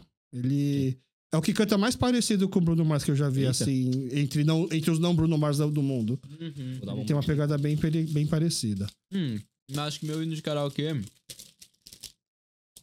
É, fora Just the Way You Are, né? Hum, acho que eu gosto muito de cantar Bruno Mars no karaokê. Acho que é aquela Locked Out of Heaven, sabe? Uhum. Yeah, Tá. yeah, yeah, yeah, yeah, yeah. Ok. E a segunda indicação pode ser streaming ou pode ser gastronômica. Ah, gastronômica, perdoa meu coreano, desculpa mãe, não sei falar direito. Hanjanjige? Tem antigué, ok. Nossa, mano. Essa, essa, essa sopa te abraça de um jeito. E provavelmente é da sua mãe, o que você Da mais minha gosta. mãe, da minha mãe. Mas você já comeu fora de- Já, em já algum... comi. em algum lugar? Inclusive, eu comi no Miquan. E Tá. aí eu. Veio um Tenjam Tigé super diferente. Eu, eu, perguntei pra moça: Isso aqui é Tenjam Tigé mesmo? Vocês acertaram? E ela, é, é isso aí. Eu, ah, ok. Acho que. Ok. É Tá, que, aqui tá é- fazendo. Não, tô zoando. Tô zoando, tava muito bom aqui. Não, mas é que é, tem, é, tem de antigué, assim, cada um tem sua receita. É, né, então. É. O pessoal até brinca assim, se você juntar 10 coreanos e você pedir receita, você vai ter 20 receitas de kimchi, porque cada coreano já tem Nossa, mais de uma forma de sim, fazer. Sim. Tem de antiga é a mesma coisa. Sim. É que, mano, aqui gastronomia coreana é minha favorita. Podia ser quase. Todas as comidas coreanas são minha comfort food, mano. Sa- Sabe que eu vejo, eu conversei com várias pessoas que já tiveram seu momento de renegar alguma coisa coreana, até, por Aham. exemplo, como eu tive minha fase do- de renegar K-pop, Aham. Mas eu, eu nunca vi alguém renegar comida. Não, não. Comida não, coreana. não, renegou comida, tá renegado. Mano, eu, eu te renego. Mas é porque comida coreana. Mano, é comida coreana. É, velho, nossa. Não tem. É muito. Até o pão, até esse pão que vocês estão comendo, Até não é, esse- não é puxando o pão do Chowa Bakery, nada que eu adoro, mas você consegue ver alguma coisa que é, é diferente, Sim, né? sim. É, é uma pegada coreana, né? Nossa, sim. Olha isso aqui, gata. Seu pai é padeiro? Porque você é um cream pan. Não é possível, velho. Tá, tem de antiga. Tem, tem algum lugar que você recomendaria? Tem de antiga mais parecido, que lembra da sua mãe? Pior que não. Mas ter aqui, eu, eu gosto muito do Miquan aqui. Do Miquan. no- no- Mas o que, que você costuma comer lá sem seu tem de antiga? Porque o, O, o Bibimbap. o torso pibimpap. Nossa, Boa. meu Deus do céu, que bibimbap bom aquele. É, o, o Miguan, ele é bom tudo, assim. É o Kamjatan, o torso Não, o deles é animal. É, o Miguan é realmente uma, O um Miguan, né? dos Nossa, restaurantes inclusive, mais bem indicados Tem aqui. uma história engraçada que eu tava falando com minha mãe sobre esse restaurante. Eu falei, nossa, eu gosto muito do Miguan. Aí ela, não é o Miguan, é o Miquan. Aí, desculpa, desculpa, a brasileirei aqui, a brasileirei aqui, mãe. Inclusive, saiu essa semana um Reels muito bom de um, de um site chamado Coreano Online, né? É, é a Link, ela, ela é uma japonesa, mas ela fala muito bem coreano. E ela ensina que uma forma de você parecer menos estrangeiro na hora de falar coreano é nessas palavras que tem o som nasalado. A gente aqui no Brasil tem mania de fazer o an, né? Falar assim. É, sim. E ela ensina que tem que falar aberto. Por É. isso que não é o Miguan, é o Miguan. É, o Miguan. Não é sarang, é sarang. É, né? Sa- sim. não- entendeu? E isso daí já faz uma pequena diferença na hora de você falar. Total. Então, bom, bom, tem de antigué e uma outra E- opção é um torso bibimbap do Miguan. E o kimchi jjigae também, da minha mãe. minha mãe devia fazer um restaurante tão bem que ela cozinha, sério. É, quando você foi na casa dele, você chegou a comer comida da- da- dos pais dele? Não. Não? tem, que, tem que brotar lá um dia pra gente fazer uns mandu. Eu, eu já tive amigo que também não tinha muito amigo coreano, né? Era- É, era- ele era coreano, mas não tinha tanto amigo coreano. Então, quando eu fui na casa dele, assim, do tipo um dos poucos coreanos que ia, né? A, a mãe dele também, tipo, primeira vez fez comida brasileira, né? Tipo, Uhum. comida normal, assim, do. Que ela achou que ia vir um amigo. normal. É, não uma comida normal. Não, todo mundo já falou isso aí. Sim. E aí depois que a gente foi lá e comeu e tal, aí depois viu, ah, você tem um amigo coreano agora então, aí foi lá e fez a comida coreana, Ah. né? Aí que mostrou o verdadeiro talento na cozinha. Sim, sim. Não, pra mim também. Tipo, hoje vinha meus amigos brasileiros em casa, minha mãe fazia batata frita, hambúrguer, assim. E eu olhava e ficava, mano, what the fuck? que porra é essa? Quando eu tô em casa, eu só como arroz, tá ligado? Aí quando eu comecei a fazer mais amigo coreano, que foi lá pros 7, 8, 9, 10, assim. Começou a vir, mano, do nada. É que minha mãe não falava nada, porque ela não sabia falar português direito, né? Aham. Então ela ficava, tipo, só no... Ah, sei lá, pro Myung comer, ela não ia falar, ah, come. Ela fazia, tipo... É, e... Ficava olhando pro meu amigo até ele comer, tá ligado? Só que quando começou a ouvir, mano, caraca, eu não sabia que essa mulher falava tanto, velho. Quando Começou a vir uns amigos Meu coreanos Deus. e, Ah, tipo, ela assim, sentia vontade pra conversar. e dos meus amigos coreanos, eu sou o que menos fala coreano. Mas assim, de linguagem corporal, eu sou o que mais brinca. Aham. Então, tipo, as- tipo, aqui todo mundo dos meus amigos a gente é muito próximo às famílias, assim. Então, eu chamo a mãe dos meus amigos de mãe, tipo, eu brinco muito, eu vou lá, eu abraço, fico brincando, tipo, depois que a gente fez 18, sabe o negócio de ficar fazendo shot, assim, com peixe de bebida, essas coisas? Mano, eu brinco muito com isso, é que eu não falo nada do coreano. Aí, os moleques com minha mãe era ao contrário, os moleque, mano, os moleque vinha na minha casa pra comer a comida da minha mãe, ficar conversando com ela, velho. Tipo, pedir conselho de vida, uns bagulho assim. Eu ficava, mano, no meu quarto jogando Playstation sozinho. Eu falei, filho da puta veio pra minha casa falar com minha mãe. Não, eu eu tenho uma cena muito nítida que os moleque marcou de dormir na minha casa. E minha casa era grande, assim. Então era tipo uns oito moleque. Aí. Mano, a cena é muito nítida. Eu assistindo TV na sala, os moleque na cozinha com minha mãe conversando, velho. E minha mãe era daquelas, tipo, mãe que queria ser descolada e tal. Então ela comprava, tipo, sabe, cerveja aí. Não, dá um gole aí, dá um gole. E, tipo, a gente tinha, tipo, tudo bem que a gente tinha 15, 16. Só que ela, não, experimenta. Experimenta, é melhor você experimentar na minha casa do que passar mal na rua. Nossa, moleque, é, não sei o Sensata, quê, sensata. tal, tá ligado? Não, tô expondo minha mãe pra caralho aqui, É mas. mesmo, vai Ela não- vazar mas aí, ninguém vai ver, relaxa. Ah. Ninguém vai assistir. Não, mas, tipo, eu entendo muito bem esse lado de. Mano, minha mãe mudou totalmente fácil, assim, quando eu comecei a andar com o coreano. O indica- indicação agora, streaming. É, eu não vou indicar nada coreano, porque. Use sua voz. Essa também, Aham. a partir dessa quinta. Mas, primeira coisa que eu sempre penso na hora de indicar série pra outra pessoa é uma série chamada Atlanta. Que foi um. é- ela foi criada por um rapper e produtor chamado Childish Gambino. Ele fez aquele, aquele clipe lá, This is America, Aham, sabe? ficou famoso. E é muito boa essa série. É uma série de comédia surreal e, ela e tá em aborda. que Tá na. plataforma? Agora tá na HBO. Tá. Não, na Netflix. Netflix? Desculpa, desculpa. Tá na Atlanta. Netflix. Atlanta. Já, alguém já comentou dela É aqui. muito boa, é muito engraçada, só que assim, é um humor imprevisível e muito inteligente. Ela aborda várias pautas sociais também. Tá. O cara não tira um ravioli do bolso pra comer. Não, não, Não, tira. não, Não, não. Tá. é esse tipo de humor. É, é que eu fiquei assustado com o nível de humor de vocês naquela hora. Mas é, essa é a minha indicação pra qualquer pessoa. Atlanta. tá. É Você- quer atualizar as suas indicações, Tommy? Continuo com o remedial. Tá, Tá, pegou emocional muito forte por esse lugar. tá. o Chihipukon do Irmidjon, eu lembro que você falou. Nossa, animal. Nossa, muito bom.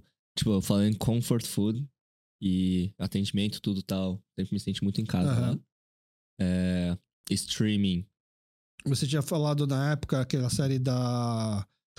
Acho que da Ayu com. Era. Era meio. Como é que chama? Era meio high school musical, assim, coreano. era- Ah, o Dream High, né? Dream vou mudar, High, vou mudar pra Nosso Eterno Verão, Nossa, Eterno Verão. da Netflix. É, Do cara que desenha lá. É, mano, legal. me, mano, muito- me identifico muito, porque eu também era o pior aluno da escola e tal. Muito foda, tá? Muito bonitinho. Chorei. Foda, foda, pica. E E, hit de Norebá, o seu hit. mano, meu hit no Norebá, Mr. Brightside, velho. Tá bom. Killers. Pode crer. Mano, eu amo cantar essa música. Ele canta bem essa música. Eu nunca vi. Eu vi a gente no ano novo, todo mundo reunido. Foi um momento assim, espiritual. Todo mundo reunido num círculo, cantando Circles do Post Malone. Do Circles Post, verdade. Mano, Nossa. nossa, ô, esse momento tá, tá gravado no meu coração. na Circles Post mente. Malone, eu mudo o meu, não é mais. Eu É, é falar Circles. Post Malone. Puta, verdade. Ô, tinha esquecido. Ô, ô, Ô, que real, isso, velho? Real Que- oficial. Puta. Ah, Assim como ele acertou o seu, agora você que acertou o dele. Pois É porque, assim, é, mano, é que é. assim, se a gente fosse pegar referência, assim, falar, nossa, eu queria ser um cara assim, ele vai falar de hoje. Mano, eu queria ser o Post Malone, velho. Tá, ok. Esse cara é pica. Esse cara é pica. Esse cara... Bom, vocês que são, vocês vão ver, tem, vocês são muito jovens e o que vocês já, onde já chegaram, onde conquistaram, já é, é onde nenhum coreano já esteve antes aqui no Pois Brasil, é, pelo pois menos, é. né? E vocês são muito jovens ainda, né? Vão ter, vão, vai, vai Yes, ter muito sir. mais, tá Sim, bom? Yes, sir. Mais uma vez, muito obrigado por toparem ter vindo. Muito obrigado, Thomas. Muito obrigado, Eu que agradeço amigo. os dois aqui. E o nosso mago lá. O mago, o bruxo. O bruxo. o nosso amigo David aqui, o nosso operador. É, fica portas abertas, tá? Pra quando precisarem Claro. divulgar alguma coisa, quando só quiserem bater um papo também. A gente Claro. tá aqui bem no meio do Bom Retiro, fácil acesso, tá bom? Então é isso. Muito obrigado pra você também que ficou aqui com a gente até o final. Nos encontramos de novo na semana que vem. Valeu. Isso.